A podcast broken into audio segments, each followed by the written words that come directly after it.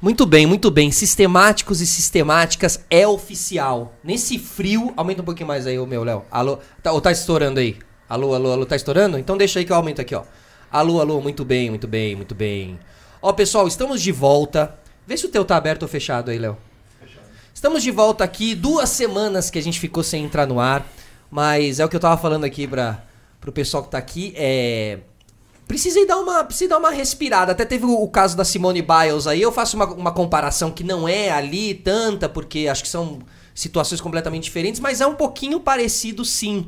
Todo mundo sabe aí que o podcast explodiu, tem muita gente fazendo podcast, podcast é uma loucura, os números dos podcasts são uma loucura e blá blá blá. E tem vezes que, que acho que aí na, na, na, experiência do trampo você percebe que é melhor às vezes dar uma respirada, assim. Então foram duas semanas fora do ar para dar uma respirada, tava muito ansioso com as Olimpíadas também, resolvi dar uma, dar uma aquietada aí, assistir um pouquinho de Olimpíadas e tal. Mas tamo de volta, tá tudo bem, sem grandes dramas também, tá bom? Bom, estamos aqui hoje.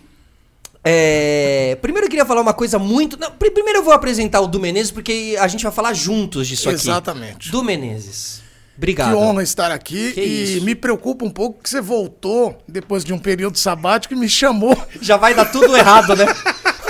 Vai dar tudo regresso. Mas eu tô aqui para vai dar tudo certo. Tá bom, me ajuda, tá bom? Exatamente.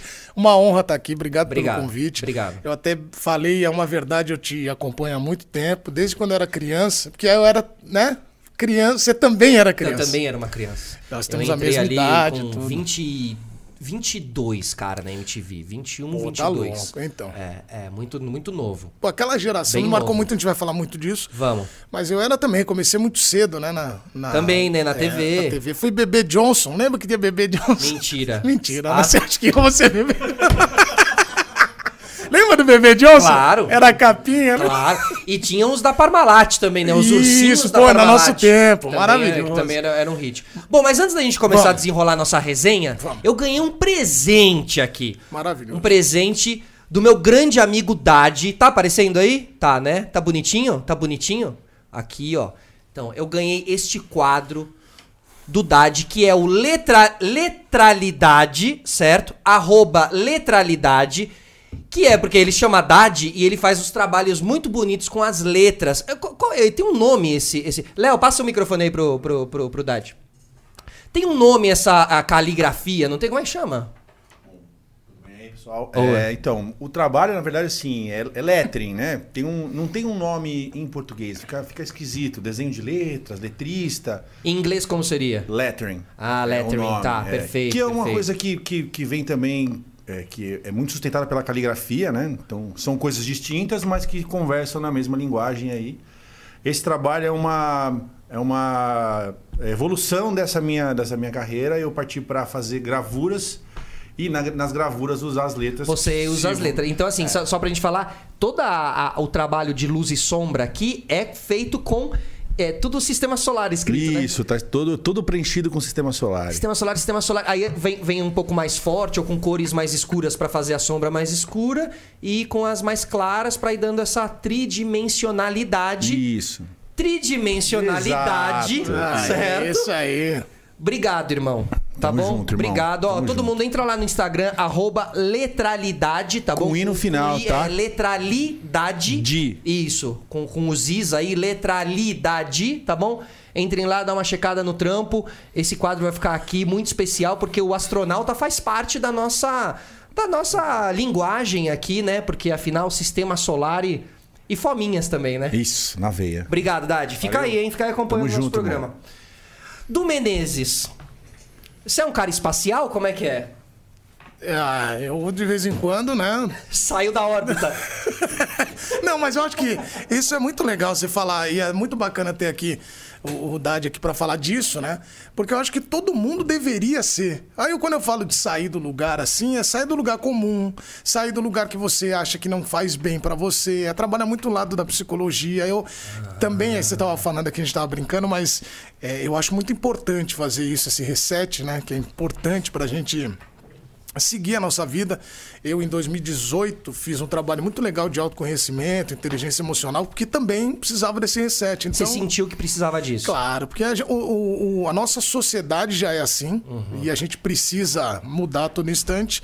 E também tem o outro lado da gente tra trabalhar com comunicação, trabalhar com. com porque a gente está aqui, nós não dificilmente vai do nosso trabalho 100%, vai, a gente uns 70, 80 é, é, é uma porcentagem que a gente está no ar. E aí, se vou até brincar com o negócio do astronauta, uhum. mas todo mundo está acompanhando o, pass, o, passinho do astronauta. se o astronauta vai tropeçar lá, os caras. Ih, tropeçou. Então, é, eu acho isso legal de você de trabalhar. Mas tua chegada na TV, ela, é, ela se dá como? Assim, porque, claro, eu, eu, eu conheço o seu trabalho conforme o, o rolê da ESPN ali, ESPN passando. Eu, eu não tenho na minha cabeça clara esse da momento. veio? É. eu sei que você quer falar isso. De onde vem esse cidadão? O que, ele, o que ele. Como vive? O que, que se alimenta? Isso, claro. É isso. Hoje. No hum, sistema solar. No sistema solar. Do que, vive, do que se alimenta. Cara, é muito louca a minha história, né? Primeiro, eu começo na Rádio Globo, mas antes da Rádio Globo, eu trabalho em outros lugares. Então, assim, meu primeiro emprego, de fato, com, no, como comunicação foi na TV americana. Eu sou de São Paulo, mas eu morei em Americana, fiz faculdade em Campinas, eu amo o interior de São Paulo. Você fez PUC? Fiz PUC, fiz jornalismo. Jornalismo. Isso. Mas Aí, já mirando no esportivo, já?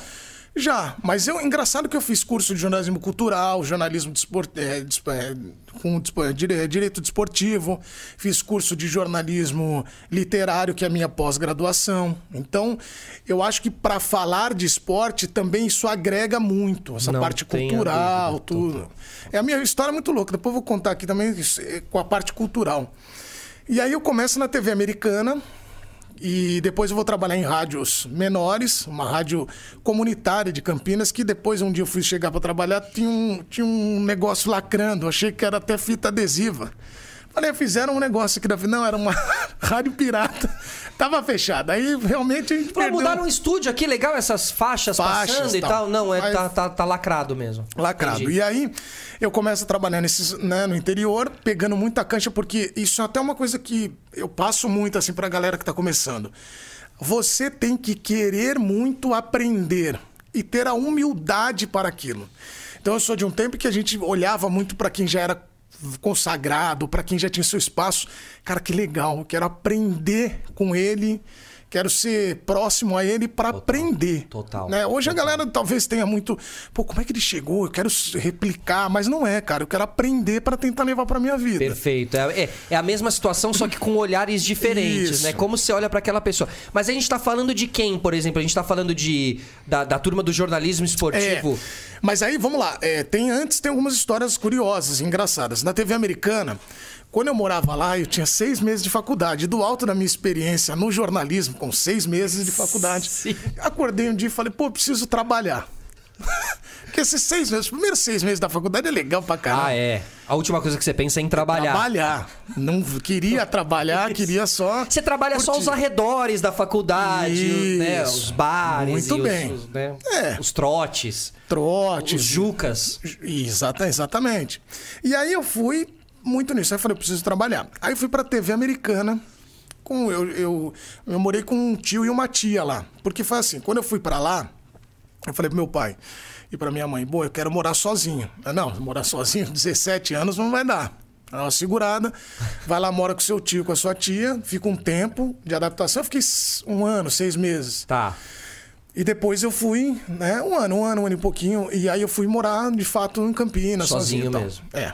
Aí eu fui pra República, depois eu conto mais essa história. Aí eu fui pra Americana e o meu tio Rock, um beijão pra ele, minha tia Alice, minhas priminhas, que, pô, eu invadi a casa, minha avó morava lá, minha avó Francisca. Então, meio louco, assim.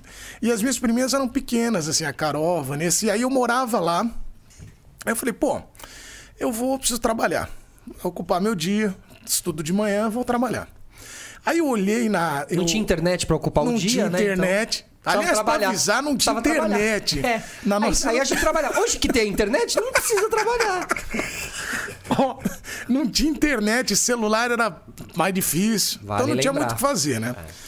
Aí eu falei, preciso trabalhar. Aí eu fui na TV americana e aí eu li o nome do diretor lá. Li um nome num crédito. Falei, vou atrás desse cara. E, eu, cara, toda vez que eu conto essa história, eu não lembro o nome dele. Quero mandar um abraço pra ele, mas eu queria muito lembrar o nome. Eu vou até pesquisar. E aí, cara, eu fui na TV americana ficar do lado do estádio do Rio Branco. Ficava, pelo menos na minha época. Aí eu fui lá de bicicleta e falei, bom, eu tenho uma reunião marcada com o Sérgio, por exemplo. Aí o cara olhou um outro estagiário, que esse moleque tá fazendo? Só que eu fui de polo, fui de. Só que de bicicleta. Aí cheguei lá, o cara falou, ó, entra aí então. Aí eu entrei, 99, isso é outra época então. Quando eu sentei, eu falei, bom, vou falar com o cara que eu quero trabalhar aqui. O cara era diretor. E aí o cara foi. é, o cara falou, fica esperando ele aí, daqui a pouco ele chega. E passou uma hora tal, o cara me viu, cara, você não falou com ele ainda? Eu falei, não. Aí ele falou, o cara já passou por você duas vezes. Falei, ah, na correria a gente não vê. Eu não tinha internet. Aí o cara me olhou, o que você quer falar comigo? Eu falei, olha, eu sou de São Paulo, é, eu fui fazendo faculdade aqui e eu queria trabalhar aqui, queria aprender. Aí o cara falou, ah, meu, fica aí então. E aí eu comecei a trabalhar é, como câmera, como cabo man, no Twitter, assim, observando os caras montando as coisas, sabe? Que aquilo me até hoje me traz muita coisa. Eu acho que nós somos acúmulos das nossas experiências. Com certeza. Em todos os locais, na vida e na profissão. E aí eu fui trabalhando. Então eu trabalhei lá. Meu primeiro emprego foi lá. Que é uma baita escola você ficar nos bastidores da, de um estúdio, né? É, é- é muito importante você. Acho que isso que você falou, que nós somos o acúmulo, é muito legal também na profissão a gente saber as outras áreas e o que passam, né? Estar no estúdio sem ter muita noção periférica. Do É que é o bom, bastidor, né? Às vezes pode ser meio perigoso para isso é apresentador, perigoso, né? isso. E aí, tanto é que hoje, quando eu tô no ar, eu imagino tudo que tá acontecendo. E é interessante. Mas lá eu fiquei seis meses. Depois eu fui trabalhar nessas rádios do interior. E aí eu venho para trabalhar em São Paulo, de fato, na Rádio Eldorado, com o Ederaldo Cosa, me dando uma oportunidade, porque a Coincidências do Mundo, ele fez faculdade na PUC Campinas também. e Falou, cara, eu vou te dar uma chance que você é da PUC. Aí beleza, eu comecei a fazer estágio lá e na Rádio Bandeirantes. Só que aí eu entro na Globo pela prova do estágio. Então aí de fato começo como estagiário. Aliás, um abraço pro meu irmão Fabrício, que uma vez. Fabrício Menezes? Fabrício de Menezes. Fabrício de. Menezes. É advogado. Aí, na época, a gente moleque, né? Moleque, você sabe como é que é, ainda mais irmão. É. Nunca acredita no outro. Que é sempre dúvida. que Acredita, mas não fala. Aí meu irmão falou assim: que você tá fazendo? E eu no computador. Aquela internet de escada, né? Nossa, claro. Bate-papo da UOL. Aí é central, Ah, aquele, claro, claro. Eu era o. Power. Isso, eu era o Lati- Latino 82. Latino Perigoso 82. cada nome bonito. Eu era o Power. Aí o, e o, e o que acontece? Eu e meu irmão falou: O que você tá fazendo? Eu falei: Tô preenchendo aqui que eu vou fazer a prova da Globo. Aí ele olhou e falou: Se você passar, eu corro pelado na rua. Até hoje eu tô esperando. Pô, não temos imagens, não teve Graças isso. a Deus ele Não teve isso. Mas aí a galera, pô, meu, a minha família curtiu, que aí eu, eu mas E era o que, muito que era louco. essa prova da Globo, assim? O que, que era? Era algo que rolava ali na época mesmo, onde É. eles abriam um espaço pra você entrar como. Isso, como estagiário. Aham, então eu tinha a prova da rádio e da TV. Eu fui, fiz e passei nas duas. Aí que entrou outro lance interessante. A Globo tava em São Paulo já? Tava já em tinha- São Paulo.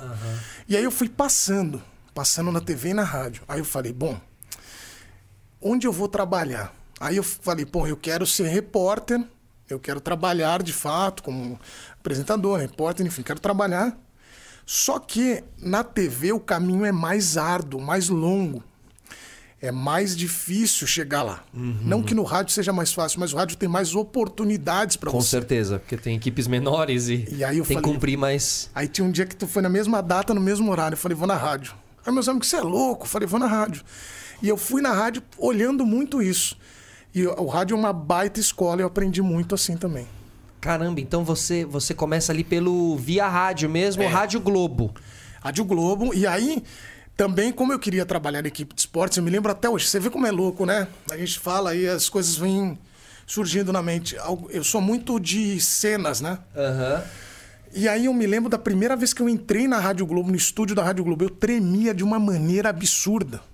Porque eu olhava as pessoas falava, o que, que eu tô fazendo aqui? Era o Oscar Ulisses, o Osmar Santos estava lá, o Paulo Roberto Martins, é, o Garrafa, todo Osmar- mundo. Osmar Osmar Garrafa, o Romeu César, o Maltoni, que era comentarista. Na época tinha o Oswaldo Maciel, tinha assim, o Ulisses Costa, e eu fiquei olhando, cara, o que, que eu tô fazendo aqui? Só que eu falei, bom, se eu tô aqui, eu tenho que agarrar essa oportunidade. Então aí eu comecei, de fato, a, a batalhar muito. E aí, como o que, que eu fiz também, Solar? Eu fui fazer trabalhos em outras rádios.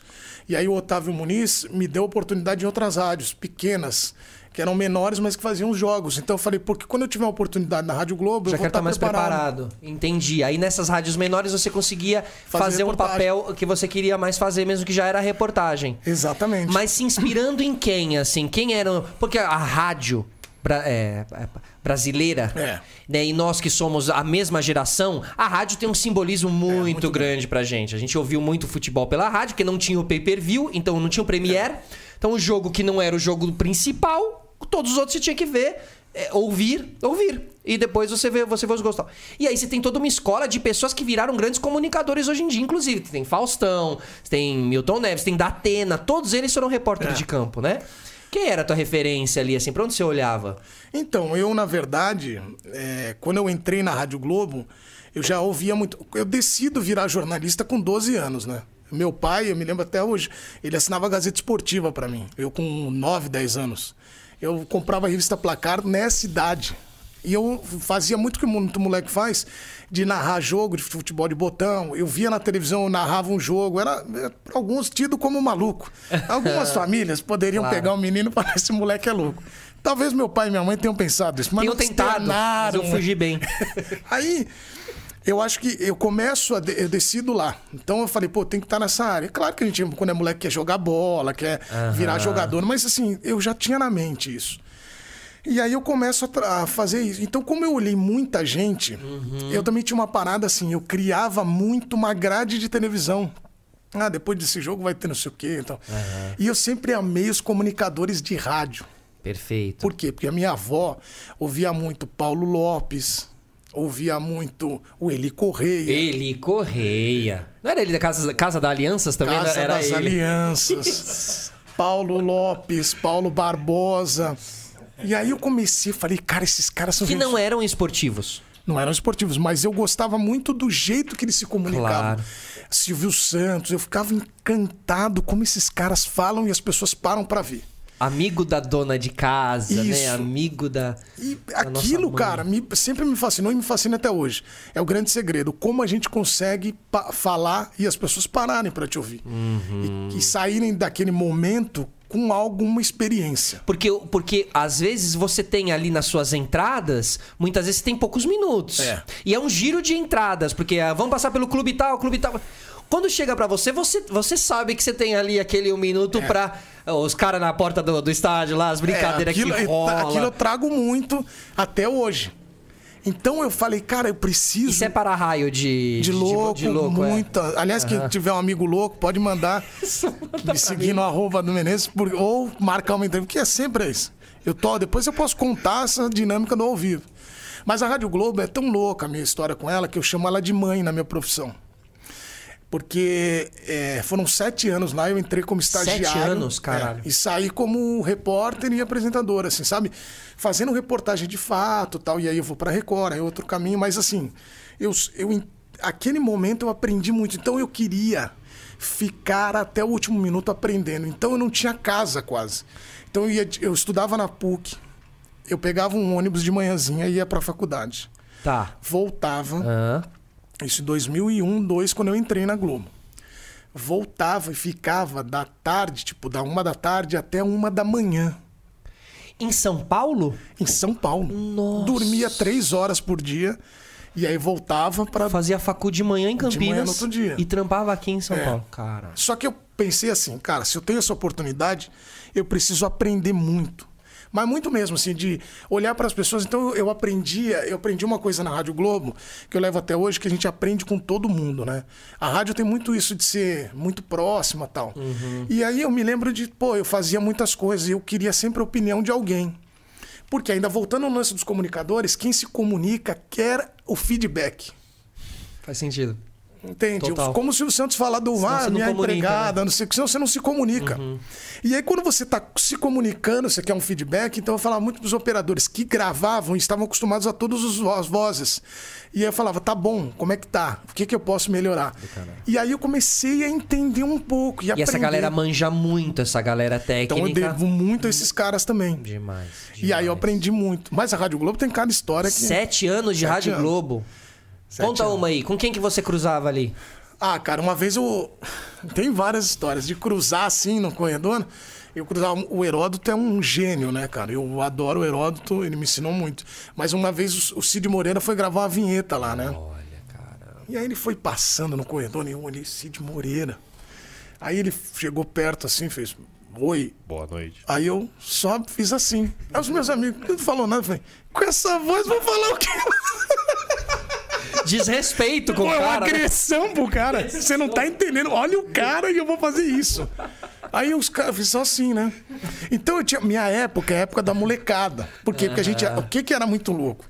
Tinha os caras consagrados e a Globo preparava a molecada. Como categorias de base. Vai surgir uma oportunidade, eu tenho os moleques. Então, minha época é do Conrado Juliette, do Márcio Espímpolo, do Anderson Chene, do Jesse Nascimento. Mas a gente, o Gustavo Villani, depois veio nessa leva. Então, a molecada falou assim, cara, eu preciso ter, eu vou olhar. E a gente tinha muito de, pô, quando a gente tiver uma chance, nós vamos ter que ser Aham, performar.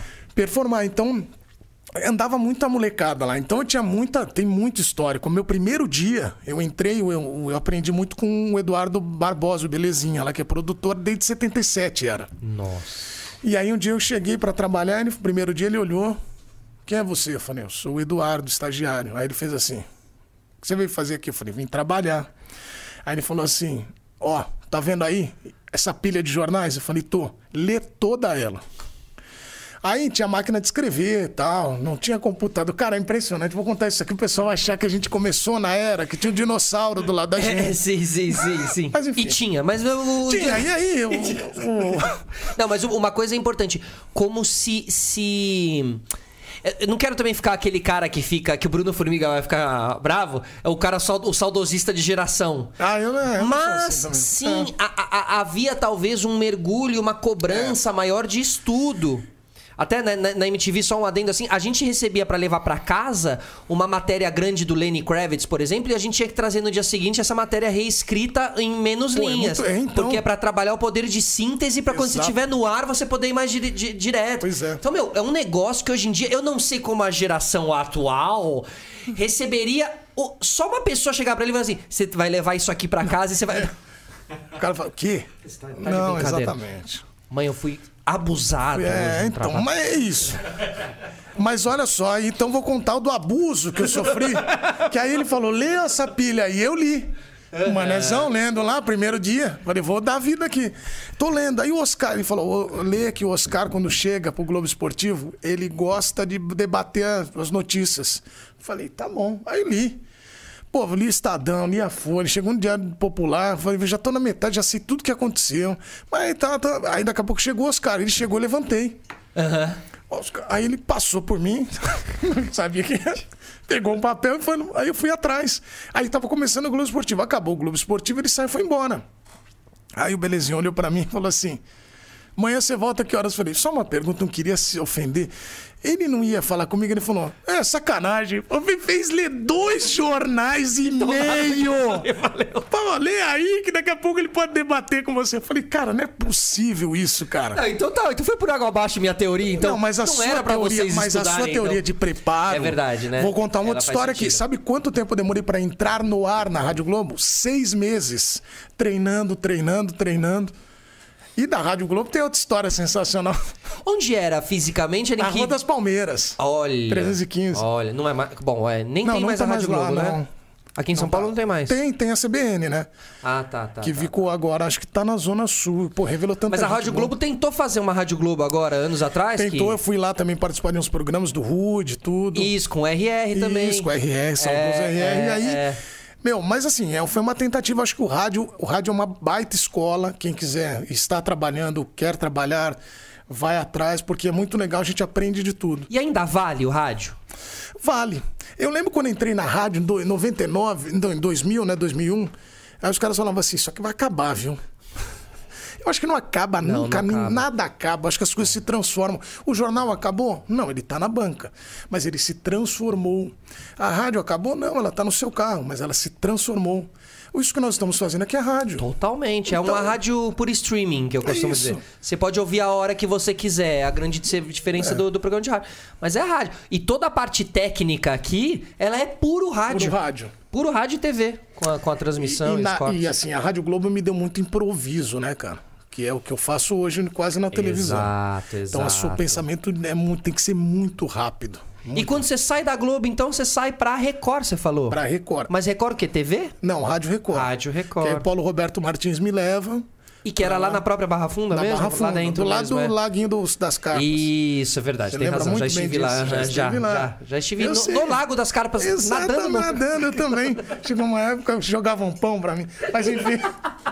Só pra contar uma rápida da Rádio Globo. Isso eu já contei no ar, o pessoal gosta. O meu pai, eu amo meu pai. né? meu pai é um é, pernambucano. E, pô, eu acho isso muito legal porque o pessoal do Nordeste, quando veio para São Paulo, vem com um objetivo muito forte, é uma, uma ligação muito legal deles se dedicarem para os objetivos. E meu pai foi assim, né? Não fez faculdade, nada, fui trabalhando. Hoje meu pai é empresário tal. E minha mãe também me ajudou muito, né? Então eu devo muita coisa ao meu pai e minha mãe, ao seu Heraldo e a dona Tereza. Mas tem histórias maravilhosas. Obviamente que eu conto elas. E eu conto meu pai, pô, para de contar essas coisas. Que né? antes eu quero contar que meu pai sempre foi muito meu fã, como minha mãe, minha família toda, né? Eu devo muito a eles. Sempre te apoiaram também. Sempre. Minha mãe e meu pai, eles- meu pai falava assim: você vai trabalhar no que você quiser, mas você vai trabalhar e vai atrás dos seus objetivos. Então, A força sempre- motora do, da realização do trabalho, é, né? Do meu pai eu peguei muito essa coisa do trabalho, da minha mãe a emoção de não desistir. E aí, o meu pai, é, ele fazia muito igual os filhos dos. os- é, o pai do Zezé, do Luciano, ele ia avisando: ó, liga aí, liga aí, tá, meu filho tá no. Ah, tá não sei o quê. Só que meu pai, uma vez. Uma, um aniversário meu, todo mundo, né? Daquele jeito, mais alegre. Aí ele chegou. Estávamos eu e o Conrado Juliette, que trabalhava comigo na ocasião, na época da rádio, e trabalhou comigo na Rádio Globo. Aí ele fez assim, abraçou os dois, pô, feliz que vocês estão bem, voando na- aí na TV, você, Conrado, diretor, o Edu tá aí lutando pelo espaço dele, pô, feliz demais, demais. Porque se a gente for pegar e olhar para trás, isso a gente tem que fazer, olhar para trás. Eu, pô, pai, emocionado, que é isso? Vem aqui, dei um abraço nele, porque é o seguinte, falava muito para sua mãe, falava. Tereza, ouvi hoje o Eduardo. Temos que nos preparar. Temos que preparar muito, menino. Porque não vai dar certo, ele é muito ruim. E aí o Conrado começou a rir igual. Aí ele fez. E você também era ruim pra caralho. Não vai dar certo. Aí eu falei, pô, pai, ele, agora? Que delícia, alegria, evoluiu. Aí eu falei, pô, pai, eu vou tentar levar pelo lado da motivação. Aí meu pai, pô, meu, sempre que eu falo isso, meu pai sempre foi um cara muito, assim, jeitoso pra falar assim. Aham, mas nesse dia. Não, ah, sempre foi jeitoso. Vou te contar outra. Eu jogava bola no Atlético Ipiranga, ele falou assim, ó, não dá mais pra você jogar, cara. Porque os caras estão jogando bem e tal. Aí eu falei, não, pai, mas vou tentar. Aí ele fez assim, deixa eu te contar uma coisa. Já foi no estádio? Falei, já. Quantos caras tem no estádio? Falei, pai, sei lá, 11 de cada lado. Ele falou, não, no estádio todo. Eu Falei, sei lá, 100 mil. Ele, quantos jogando? Eu falei, 22. Aí ele, então, tem mais gente fora do que dentro. Fica fora, pô. Sábio, sábio. Você escolheu o meio termo ali, né? É, Você falou, é, no campo não vai dar, mas também na arquibancada não quero ficar. Deixa eu ficar aqui nesse, nesse meio caminho. Aí depois fui pra Record, que eu te contei. E aí, na, na Barra Funda, você fica na Rádio Record quanto tempo ali? Fiquei dois anos. Fazendo esporte? fazendo esporte. É porque a minha história da saída da Globo, eu tava de férias e voltei. E aí a galera, pô, acho que não. Eu já tava conversando com o pessoal da Record, e aí, bom, eu já vi que tinha uma possibilidade de sair e tal, e a gente, pô, então. Aí eu falei, bom, vou pra Record. Aí fui pra Record.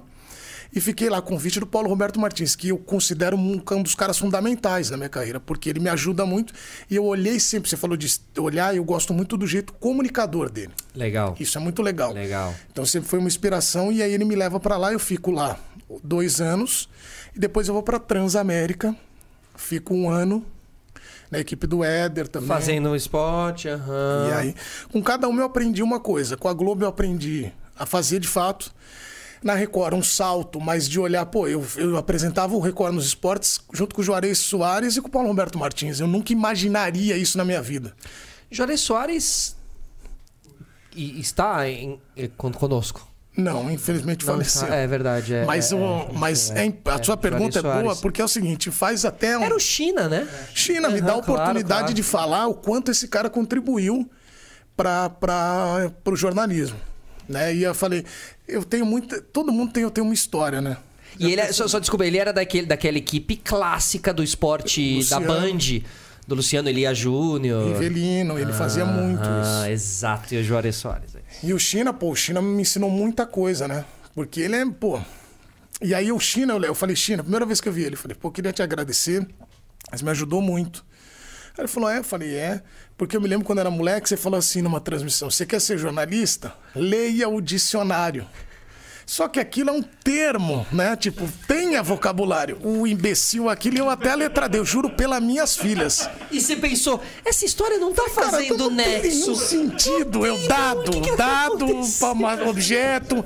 Aí eu encontrei com ele, ele, você é um baita de um maluco. Aí eu falei, você que é louco de falar uma coisa dessa, influenciando pessoas. Foi o primeiro influenciador da história. Mas é, mas é muito legal esse termo, né? Do ler o dicionário, de você se informar, de você ter o vocabulário pra conseguir desenrolar as conversas. Você foi lá ler. Eu fui ler. Ah, mas esses trotes, esses. Tudo bem que aí no caso dele não era um trote, ele quis dizer você que interpretou errado mesmo. Ele quer dizer, você, você é louco. Mas esses trotes de produção de rádio e TV era muito clássico, né? Vai buscar uma. Eu tive. Eu, eu fui na Band, que eu comecei em 2001 na Band, eu cheguei aí buscar uma caixa de color bar. Vai lá no almoxarifado, pede uma caixa de color bar. Tipo, uma, Pô, eu uma já, caixa de color eu bar. já fiz uma coisa, não deveria, mas fiz uma vez um menino ligar para sim, pessoas que já não estavam mais entre a gente, porque lá atrás me fiz- fizeram a minha geração. Você que o malandro, isso. malandro falei, não vou cair nessas daqui. Aham. Eu caí na de apagar cartucho na, em outro lugar que não era. Isso eu caí. E o pior é que os caras, quando você chegava no almoxarifado e pedia uma caixa de color bar, o cara hora já, já sabia falar, mais um otário que chegou. Mais um trouxa. aí E ele pegava a caixa pesada e dava pra você. Tinha todas essas coisas. Você ia rodando a TV inteira e a TV inteira ia te sacaneando, cara. Era muito maravilhoso. Uma vez um cara ligou. Hoje não pode. Não pode, mano. Tá, pessoal? Não pode. Não façam mais isso. Não? Porque senão Porque é vai dar legal, ruim. é ruim, você pode ser demitido. É. Mas Vai o- ser levado uma vez lado. É. fizeram ligar, ligaram, ligaram para um rapaz. É, pra uma- era filho de um treinador. Não, agora não falo também nome, né? Porque isso aí pode pegar mal. E o treinador já tinha falecido. Aí o menino falou: queria fazer uma entrevista com fulano. Aí o filho falou: olha, infelizmente. Só se for numa mesa branca, alguma coisa, porque não, meu pai não tá mais aqui. Cara, o menino ficou desesperado. Mas assim, era coisa que o pessoal fazia muito. Agora, de rádio, minha, a minha maior assim, quebrada de começo de carreira. Eu trabalhava na rádio do interior e eu fui ler. A gente lia o jornal. Lembra que a gente fazia isso muito? Não lia, não tinha redator muito. Pegava o jornal e saía lendo. Só ia lendo no ar. Aí eu aqui, ó. A, a exposição em Campinas está acontecendo agora. é, é lateral aqui o microfone. Deixa eu É, eu um fazendo pouquinho. assim, igual Ele é, é, ele é lateral aqui, ó. Ele é por aqui, ó. Ok. Aí, Brasil. Ok. Isso. Bom, aí o. O, eu estava lendo e lendo o jornal, lendo o jornal. E aí a o apresentador falava uma coisa, eu falava outra, eu falava uma coisa, outra. Aí o a artista plástica M.A. Neves, só que era Maria Antônia Neves. Ele M.A. Neves. E continuei. Olha, M.A. que falou muito. Aí o cara falou, M.A. o nome dela? Tá aqui no jornal. Ele é, é Maria Antunes, Antunes Neves. Essa eu consegui fazer em 99 e repetir a mesma coisa em 2003 na minha primeira viagem pela Rádio Globo. Mas não com a MA. Não, mas em. Uma outra inicial. Fui viajar, a primeira viagem minha, fazer um jogo Curitiba, Palmeiras e Paraná. Ulisses Costa narrando, eu lembro até hoje da escala. Ulisses, o Paulo Roberto comentando e tal, e eu lá. Cabão do microfone, vamos pra cima.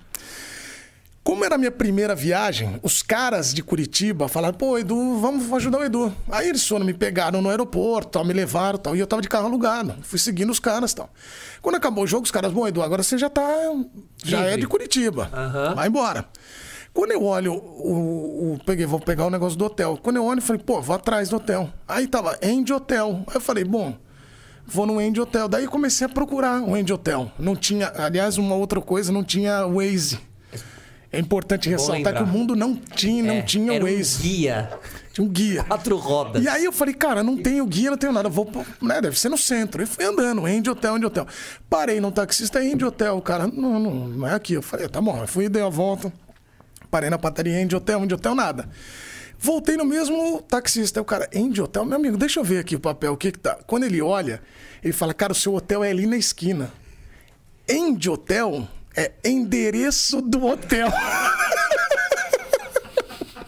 É que contando assim, Que você não vai acreditar. Mas Que maravilhoso. eu falei, não vou contar pra ninguém. Vou voltar pra São Paulo, não vou contar pra ninguém. Não aguentei esse Corta, tá contando num Ah, podcast. já contei tudo.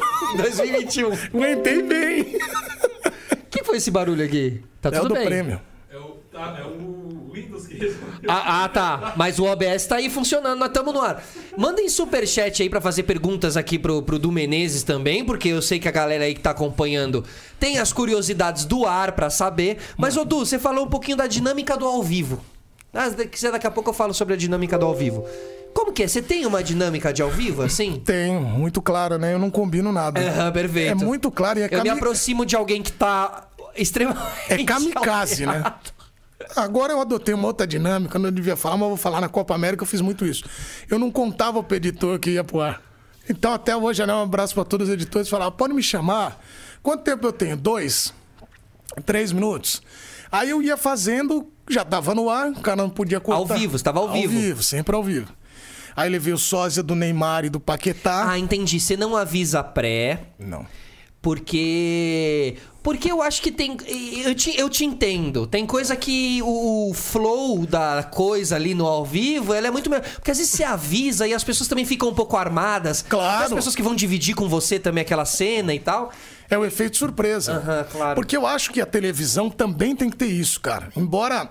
Eu acho que a televisão é, um- é muito magia, né, cara? As acho que as pessoas deveriam também encarar muito o entretenimento na televisão. Aham, aham. Bom, eu vou falar do entretenimento, aí o cara em casa vai falar: bom, é um jornalista falando de entretenimento. Não casa, não orna, não orna, casa. Lógico. O Jornal Nacional hoje tem as suas partes de entretenimento, como alguém saindo da bancada, conversando com alguém. E o, o- o futebol, ele é. Como um geral, ele é um pouco conservador. E nesse aspecto também, né? Assim, existe uma dificuldade. O Léo, né? Léo Usui, que tá. Aliás, ele agora, tá nesse exato momento, ele tá cortando algum outro podcast por aí. Ele tá em algum lugar, eu acho até outro. que ele daqui a pouco pode estar lá na ESPN com a gente, porque ele tá em todos os lugares. É impressionante. Impressionante. Não, é impressionante, é impressionante, impressionante. em todos os canais, em todos os podcasts. Em todos esses dias eu estava no sistema de som da rodoviária e Tava, tava, lá, ele, tava lá avisando ele. aqui o Caprioli. Ele é a voz do. Google, né? Você sabe que ele é a voz do É a Google. voz do Google. Ele é a voz do E Google. ele que faz o sistema de som da rodoviária. Assistiu E o sistema solar aqui também. Aqui é- também, ah, mas aqui é sensacional. Então, assim, e o Léo é, trabalha com essa história de, do, do, do futebol como entretenimento na internet, né? A internet permitiu um pouco isso. Às vezes é uma loucura, às vezes é muito desafio do, tra- é, desafio do travessão até É. demais. Mas há toda uma, há, há uma, uma experimentação aí, né? Que às vezes no, no canal de TV a gente, eu sinto de fora que é um pouco mais difícil. Por que que você acha? Você observa isso? É. Eu assim? acho que a televisão ela tá mudando. Ela tem que mudar e ela está mudando. Talvez numa velocidade que a gente não gostaria, ou que outros gostariam, ou que acham que tá bom. Eu acho que cada um vai fazer sua leitura. Por isso que, às vezes, quando me perguntam uma coisa assim, ah, você acha o que você acha do jornalismo com entretenimento? Ah, você então você não gosta do jornalismo é, estatístico? Você não gosta? Não, eu adoro. Só que eu acho que cabe todo mundo. Para mim, um programa do sonho seria que tivesse o do entretenimento, o da opinião firme, forte, o investigativo, o estatístico, para que quem olhe e fale, pô, eu gosto desse cara, esse aqui não me agrada tanto, mas esse, entendeu? Tem uma química. Totalmente. Então, Totalmente. E, e acho que até na ESPN você consegue observar um pouco esse, e- e- e- essa tentativa de cada um ter um pouco esse lugar. Você faz muito entretenimento ali. O, o, o Mendel. Mendel, O Mendel faz uma coisa bem de histórias também, É. né? Histórias por trás, né? Daquela, Isso. né? A família então e tal. por exemplo, eu nunca vou escrever uma matéria como o Mendel. Uhum, isso, porque cada um no Porque seu cada quadrado. um tem sua vibe. Total. Talvez eu não consiga fazer algo bem é, é, tático como alguém que faz. Mas eu vou fazer. Eu vou fazer o do. Mas eu não. vou- Mas é com por isso que eu te falo. Acho que é meio que como a gente tivesse um time de futebol, o lateral tem que jogar de lateral. Ótimo. O zagueiro é zagueiro, o meia é meia, o atacante é atacante. E ali, tudo bem, eu preciso do que o atacante feche como meia, ajude como meia. Mas legal. Ele vai ajudar. Mas eu, assim, eu acho que o grande lance é detectar talentos de observação do tipo, pô, esse cara é bom pra isso, esse aqui vai dar certinho. Então, tem muito isso. Ainda é, é, voltando no ao vivo, tem uma, eu tenho uma, um pensamento muito claro. Quando eu saio da minha casa, quando eu vou trabalhar, todo dia eu acordo numa vibe assim, eu preciso fazer algo melhor do que ontem, mas me divertir ser feliz e mostrar que estou feliz ali. Pô, eu já teve caso de eu ter problemas em casa, assim, do tipo, pô, a minha, a gente, hoje eu tenho duas filhas lindas, a Duda e a Malu, mas a minha esposa estava grávida, a gente perdeu o bebê, e tal, numa gravidez, enfim, assim, isso é uma, um- uma coisa que é muito legal até de passar. Porque quem está passando por isso, que forte, pense nos, é, pense nos dias melhores, porque a, a- a gravidez ela é assim, mas pense sempre positivo que vai dar certo e deu certo comigo e vai dar com você que está acompanhando.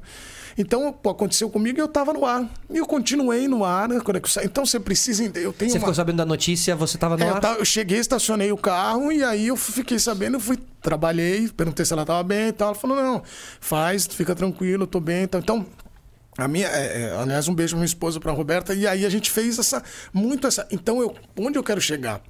Quando acende a luz, quando dá o play, o rec do do Léo, você tem que ser o cara. Você não pode ser meio. total. Você tem que ser inteiro e você tem que ser feliz.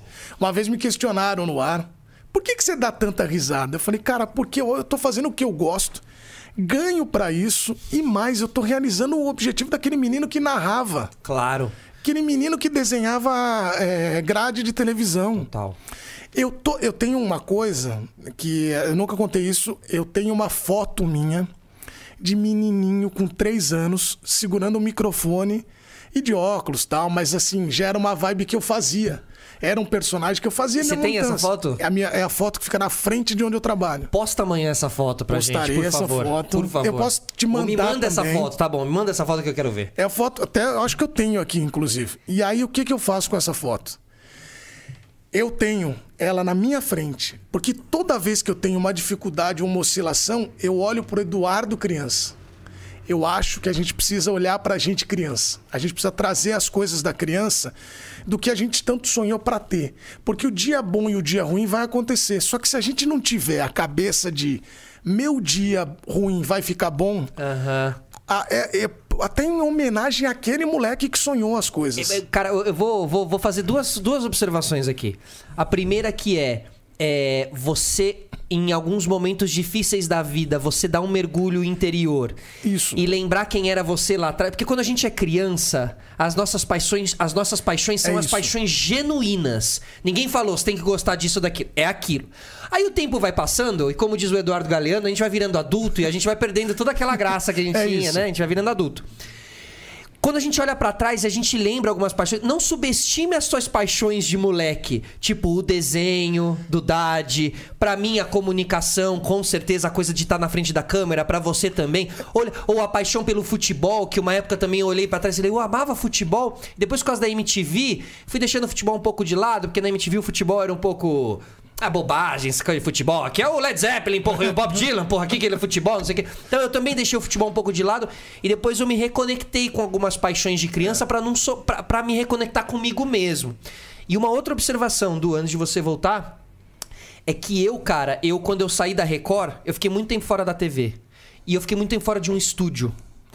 E eu estive em estúdios muitas vezes mal-humorado.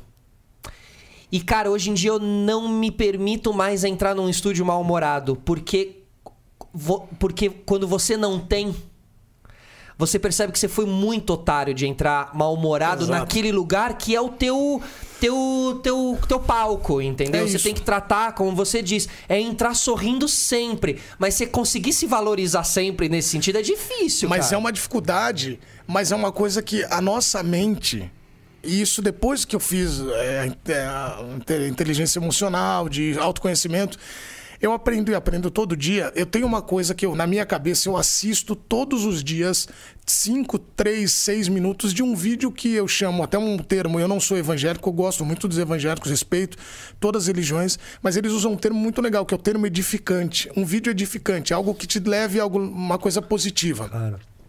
E aí hoje eu vi, inclusive, um. Eu assisto muito vídeo da Monja Cohen, do Dave Leonardo, que é, é, do, evangélico, do, do evangélico, o Karnal, o Cortella, o Clóvis, muita gente. E aí o que, que eu vi? Eu, eu tenho uma frase que é muito legal. A nossa mente não consegue diferenciar o que é realidade e o que é fi- ficção.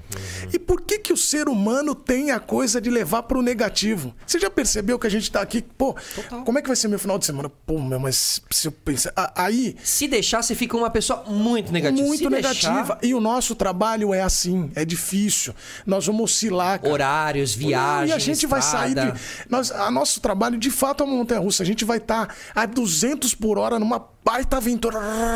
Daqui a pouco vai ter a subidinha, vai ter o calminho.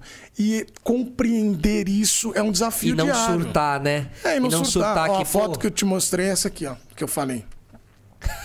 Inclusive é maravilhosa, muito bacana. Esse É um óculos, estilo-? E aí tem a eu jogando bola, mas essa aqui é muito bacana. Essa que tá bem em frente. Então o que, que eu faço? Eu coloco ela bem em frente. Aqui, ó, você pode Isso, ver. boa, boa, boa. Aqui. Aqui, aqui. Isso. Você pode ver essa foto. Essa foto está bem à frente da, de onde eu trabalho. Que legal. E aí ela fica lá, legal, então que toda legal. vez que eu falo, pô, meu, cara, tá. Isso aqui não tá legal. tal, Eu olho para ele. Porque esse, esse menino carrega. Ele é o start de uma história que começa e que vai.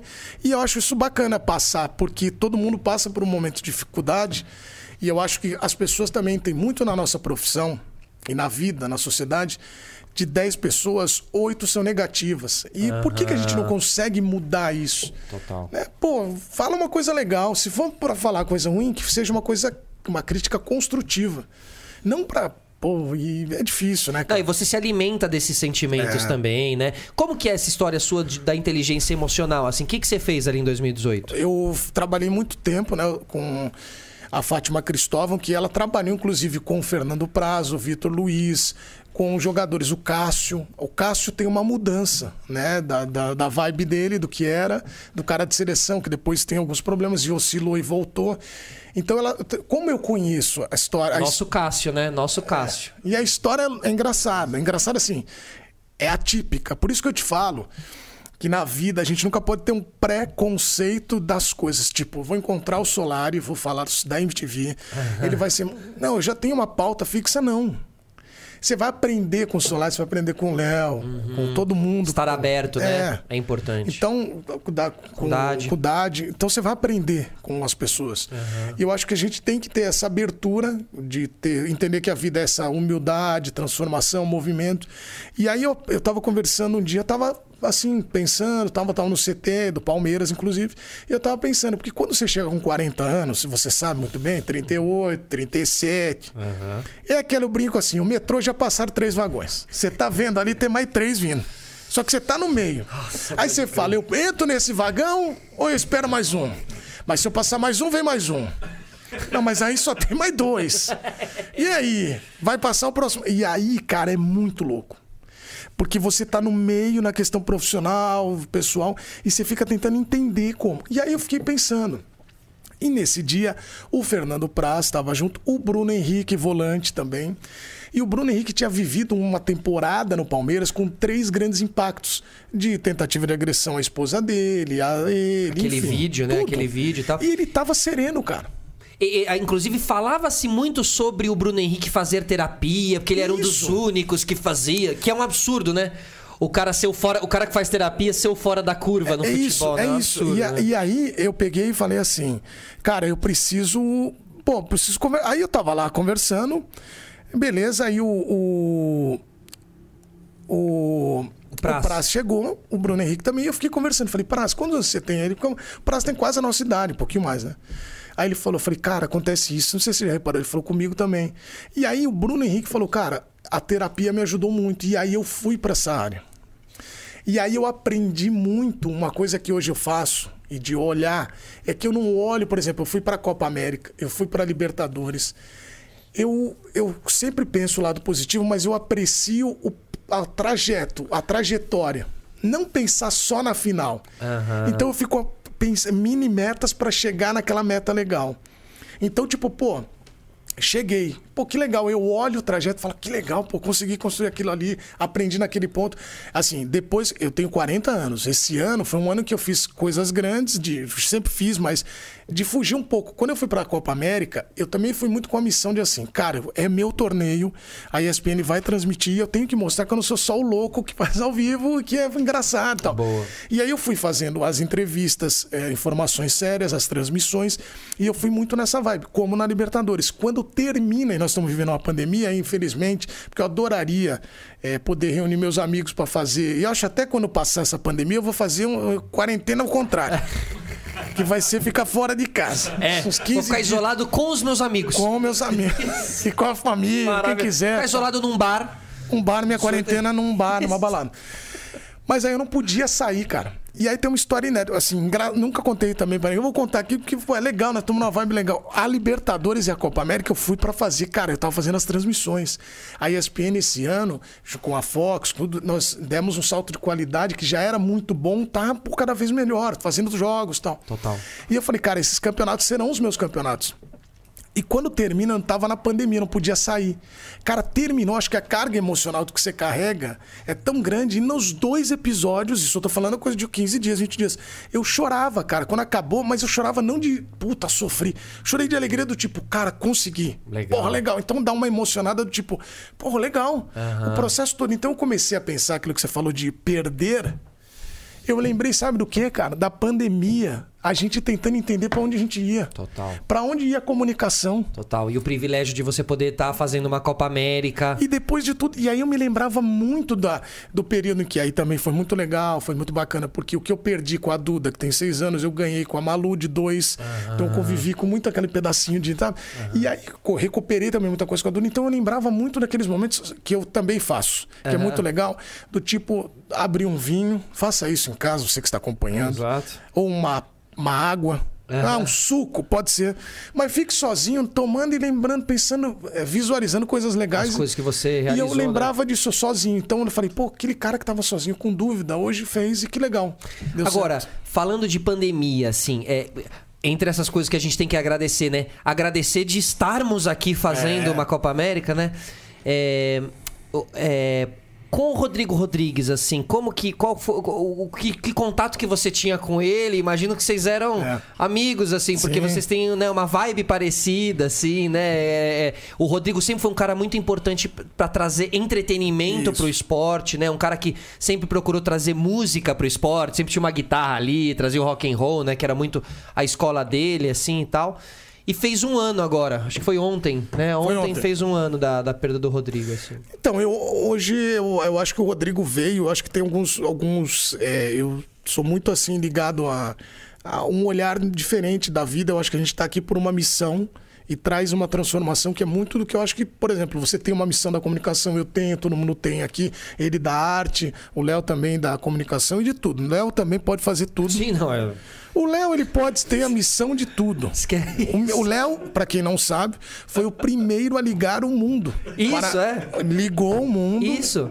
E esse astronauta é o Léo, que é o primeiro homem É o Léo, primeiro homem. a pisar na, na, na, na, na, na, Na- na- tudo. na, na, na O Higienópolis. Léo é meu consultor, também ligo pra ele. Ele é marido de aluguel também. Quem precisar, o Léo ele faz tudo. Ele agenda convidados, ele agenda, agenda, convidados. ele é muito bom. Mas enfim, É, só- deixa eu falar só que a última vez que, que, eu, mim, né? que, eu, que eu vi o Rodrigo foi na Rádio Globo que, o dia que a gente tava gravando com o Carter. Tava com o Du lá. Pois é, A última lá. vez que eu vi o Olha, Rodrigo. e a última é. vez que eu vi o Rodrigo também foi na, na Rádio Globo. Então, o Rodrigo, cara, eu acho que a gente tem umas missões. O Rodrigo veio e cumpriu a missão dele, cara. O Rodrigo sempre foi esse cara. O Rodrigo tem uma frase junto, o Rodrigo, o, o próprio Alê. Aprendi com o Alê essa frase e acho que também muito é, é hoje. Você tem que ser você, você tem que fazer algo. E ali se divertindo. Então a gente tem sempre essa vibe. A gente fez muito isso. É, com- é uma galera que se você. É muito interessante que é igual o podcast, igual o YouTube. Você se identifica com aquela galera. Total. E aí você se identificava muito. Eu me identificava muito com o Rodrigo por isso. Pô, um cara que era animado, a gente sempre falava muito, pô, vamos melhorar, pô, vamos. Aí quando a gente fazia programa, a gente falava, acho que os caras são inconsequentes, botar aqui, isso aqui vai sair do ar. Então a gente sempre fazia e buscava algo. Claro que a perda dele foi muito dolorida, muito, porque foi bem assim naquele primeiro instante de uma pandemia. Quando você falava muito, e hoje a gente fala já com uma leitura diferente, de, bom, é, vamos cuidar dos nossos. Então a gente perdeu um dos nossos. Tem razão, Então total. é muito. Foi rápido, né? Foi muito rápido. E aí eu me lembro, Loucura. quem me deu a notícia foi minha esposa, falou, ó, o Rodrigo faleceu, tal, que ela tava, acabou de ver na internet. Cara, não tinha muita reação, né? Eu fiquei muito... Aí uma galera, que é nor- normal, as pessoas, jornalistas procurarem para fazer repercussão, eu não consegui fazer, cara. Eu fiquei um dia tentando entender. Porque era uma vibe, assim, foi uma grande perda.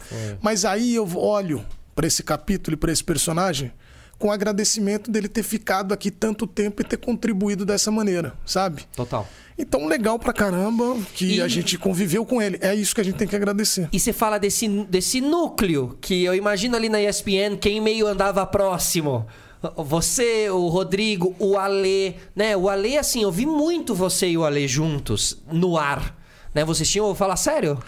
É, o Fala Sério foi um programa que, se estivesse no ar hoje, era cadeia. Não sei se. Mais o Alê, né, no caso. Mas era Fala Sério. Ficou cinco anos no ar. Nós paramos na, na- no episódio 169, né? Não foi nada combinado, foi um. Foi- parou. foi uma- uma coisa. Parou no auge, eu acho que parou no 69 com o recado da Márcia Imperator. Acho que a gente já tava. Já tava Claro, legal. né? já era, um, já era um presságio com a Márcia Imperator. É, já, eu, já- eu era um acho assim, já tava legal. Já tava, entendeu? Não tava, precisava muito, mas já tava bom, sabe? Então, E, e- e o Ale, como que vocês se conectam ali dentro da ESPN? Porque o Ale também tinha. O Ale já esteve aqui e tal. Tinha um. é, ele, eu lembro que ele às vezes aparecia, a câmera virava. Olha, o que você tá fazendo aí? O apresentador falava. Aí a câmera mostrava ele, ele tava com uma cola Prit, fazia muito colando a- o recorte de jornal. Ele não tem, eu não sei se quando ele veio aqui, ele falou as histórias dele, falou? Falou, falou, falou. Falou da, da época que a gente trabalhava, tudo ele falou, chegou a falar ou não? Não sei se é exatamente essa. Falou, Léo? Vamos complementar, Falou? vamos complementar o conteúdo aqui. Não, tem várias do Alê, né, cara? O Alê é uma figura. Na verdade, você falou, né? Antes, só pra pontuar, que a gente falava muito de ser. Nós temos que ser verdadeiros. Que acho que isso o público pega. Total. O público pega, o público saca. Eu lembro quando eu entrei na rádio. Os caras falavam assim, é, olha, o campeonato brasileiro e tal. E eu comecei a falar assim, olha, o campeonato brasileiro, isso aí é do ar normal. Aí eu falei um dia, não, mas tá chato, não? Aí eu não me aguentava. Aí eu falei, bom, não posso ser assim. E na TV, o, o, o Ale mesmo conta, ele queria fazer igual o PVC, só que não tinha a mínima capa. Isso que eu falo, não, o Ale não pode ser o PVC. E Não, não, tem a mínima, o, Ale, o PVC e o Ale. Aí eu falei, Ale, não, aí a gente ficava, a gente se conecta. E aí, só pra contar uma outra, quando eu entrei na rádio, os caras falavam, ih, esse menino não vai dar certo, olha a voz dele. Aí quando eu entrei na TV, os caras falavam, esse aí, dos seis meses, é muito louco. Aí os caras estão aí um tempão já. Mas vamos ver onde vai. Mas aí quando eu entrei, eu conhecia, um, nós tínhamos um amigo em comum, que é o Falcão do futsal. Ah. Então eu já conheci o Falcão, que eu tinha. Fiz a, eu cobri o São Paulo quando ele jogou. Então eu conhecia o Falcão. Quando eu entrei na, quando eu entrei na ESPN em 2011, o Falcão falou: Pô, você vai trabalhar com um amigo meu, o Alê. Você tá brincando. E aí eu encontro o Ale e o Ale também gostava das mesmas coisas que eu: futebol, é, samba, é, bar. Essas lou- Não sei. se- O Você pessoal pode falar gosta- isso? Você só pode pessoal- falar isso? pessoal gosta essas coisas perigosas. Aí, e a gente tinha muito. Então a gente ficou muito nessa vibe, né? De, de conexão. E a gente fez muita coisa legal. Torço muito pro Alê. Né? O Alê é uma figura assim, ele até mesmo fala, ele fica estremecido com os caras. Ele já ficou comigo, com uns três meses sem falar comigo. Porque às vezes o Alê é uma criança grande, né? Eu falo, brinco com ele, mas é verdade. Mas assim, ele, ele fez a trajetória dele, está fazendo. Acho que é um cara que vai atrás das coisas, está batalhando, tá, encontrou seu espaço. E é muito interessante ver como ele também foi adquirindo o espaço dele na TV. Então, mas a gente fazia muita coisa, não era só na TV. Aham, perfeito. Faziam também ali nos bastidores. Não, bastidores, a gente fazia eventos juntos. Pô, tem cada história de eventos. Assim, porque a gente ia e fazia. Nós fazíamos eventos para as plataformas, para os caras das, das, das- Da Claro, da NET, da Vivo. E aí, não sei nem se podia falar marca, mas falei Pode. todas que aí, se alguém quiser patrocinar aqui, Exato, não tem pode erro. vir. Não tem erro, é. Não tem erro. Não tem erro. Todas foram citadas nesse Claro, Vivo NET, tem mais alguma? Tá vivo, é, não, vivo net, claro. É, tudo igual. Venham É tudo todas Venham cá, pra cá. pra ESPN, vamos embora. E aí, Quando eu fui pra lá, e aí a gente fazia esse evento. Porque a gente ia para jogar bola com os caras, iam os ex-jogadores, fazia a resenha lá, e eram os caras que, né, os, né, o pessoal do marketing que botava com dinheiro e tal. E um dia a gente tava fazendo evento, e aí, pô, uma galera vindo tirar foto. E aí os caras tiram. Aí veio um baixinho pra tirar foto, eu falei, oxe, amigo, final da fila, campeão. Final da fila. Aí o cara foi pro final da fila. Aí o Ale come- ali deve conhecer ele. No, à noite, estamos no jantar. Já imagino. Quem Chega era o, ba... a, Quem era o a baixinho? mulher do marketing com o baixinho. Era o vice-presidente. Lógico. Lógico. Aí eu fui abaixando assim, ó. Aí eu fazia, fazendo assim, ó. Foi ele. Aí ele falou assim. Olhou o baixinho, olhou. Parabéns. Aí eu falei, aí caiu todo mundo. No ano que vem nós não via, nós vamos ver.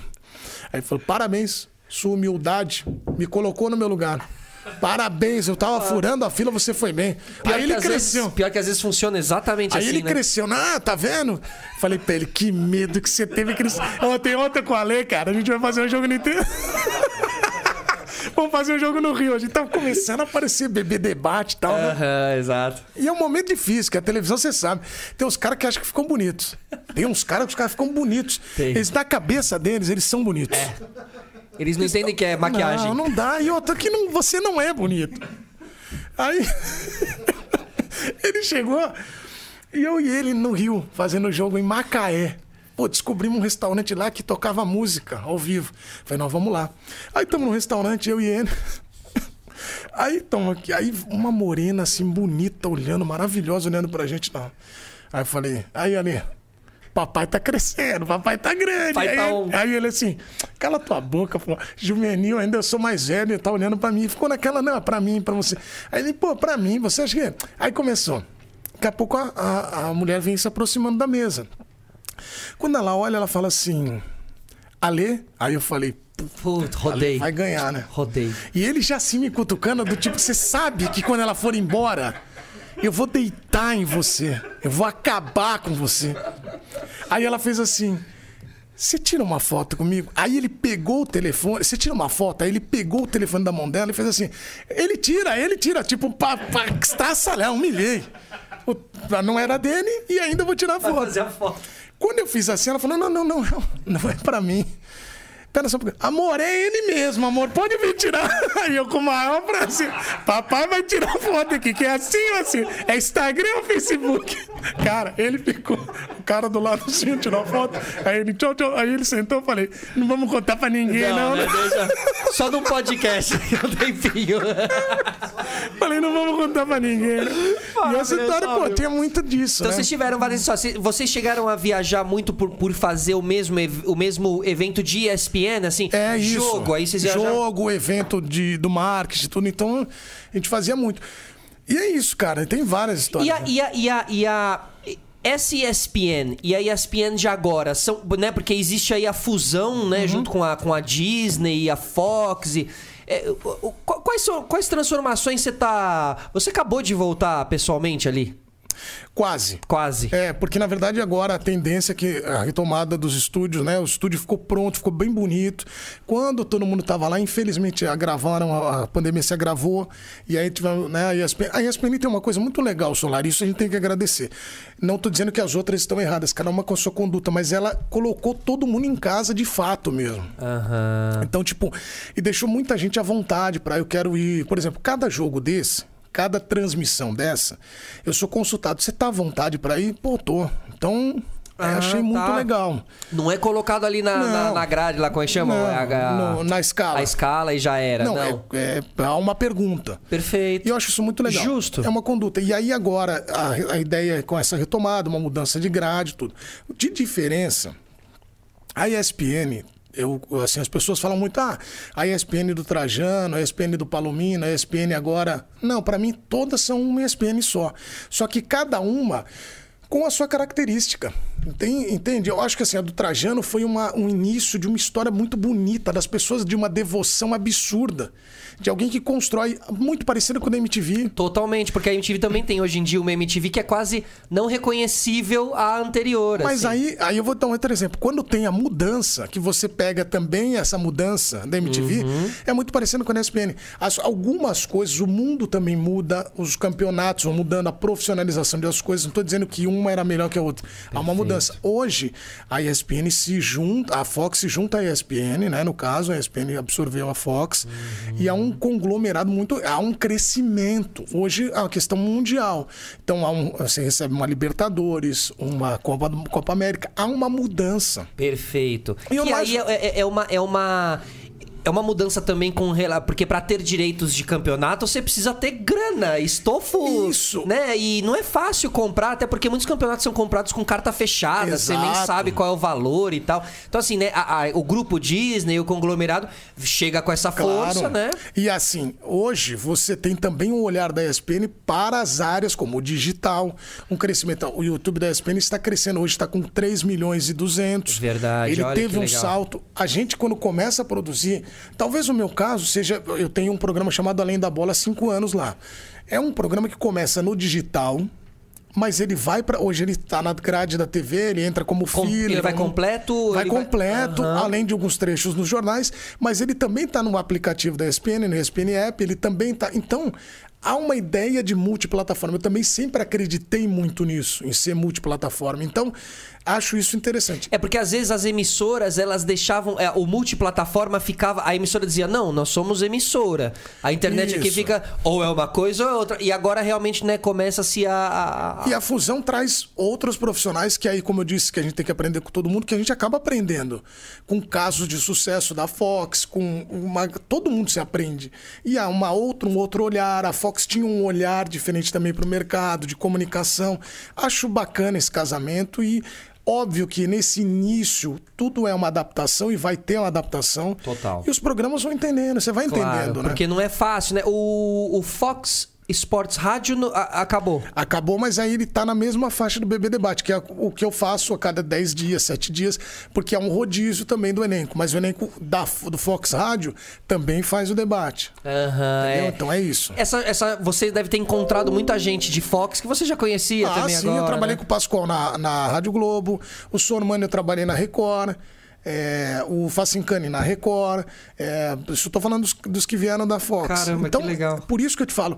É por isso que a gente tem que ter essa cabeça de aprender com todos e, e pô, ser, ser legal, porque é difícil no mercado tal. Porque você não imaginou se eu tivesse uma rusga com alguém lá do passado, o cara falar, nunca mais vou trabalhar com ele? Total. Isso serve pra geração da internet. Não briguem, manos, que daqui três anos, quatro anos, vocês vão se encontrar de novo. E às vezes a situação pode não ser generosa com você quando você reencontrar essa É, pessoa. meu. Você pode estar numa situação ruim, e a pessoa tá numa baita situação e você destratou. Fala a idade.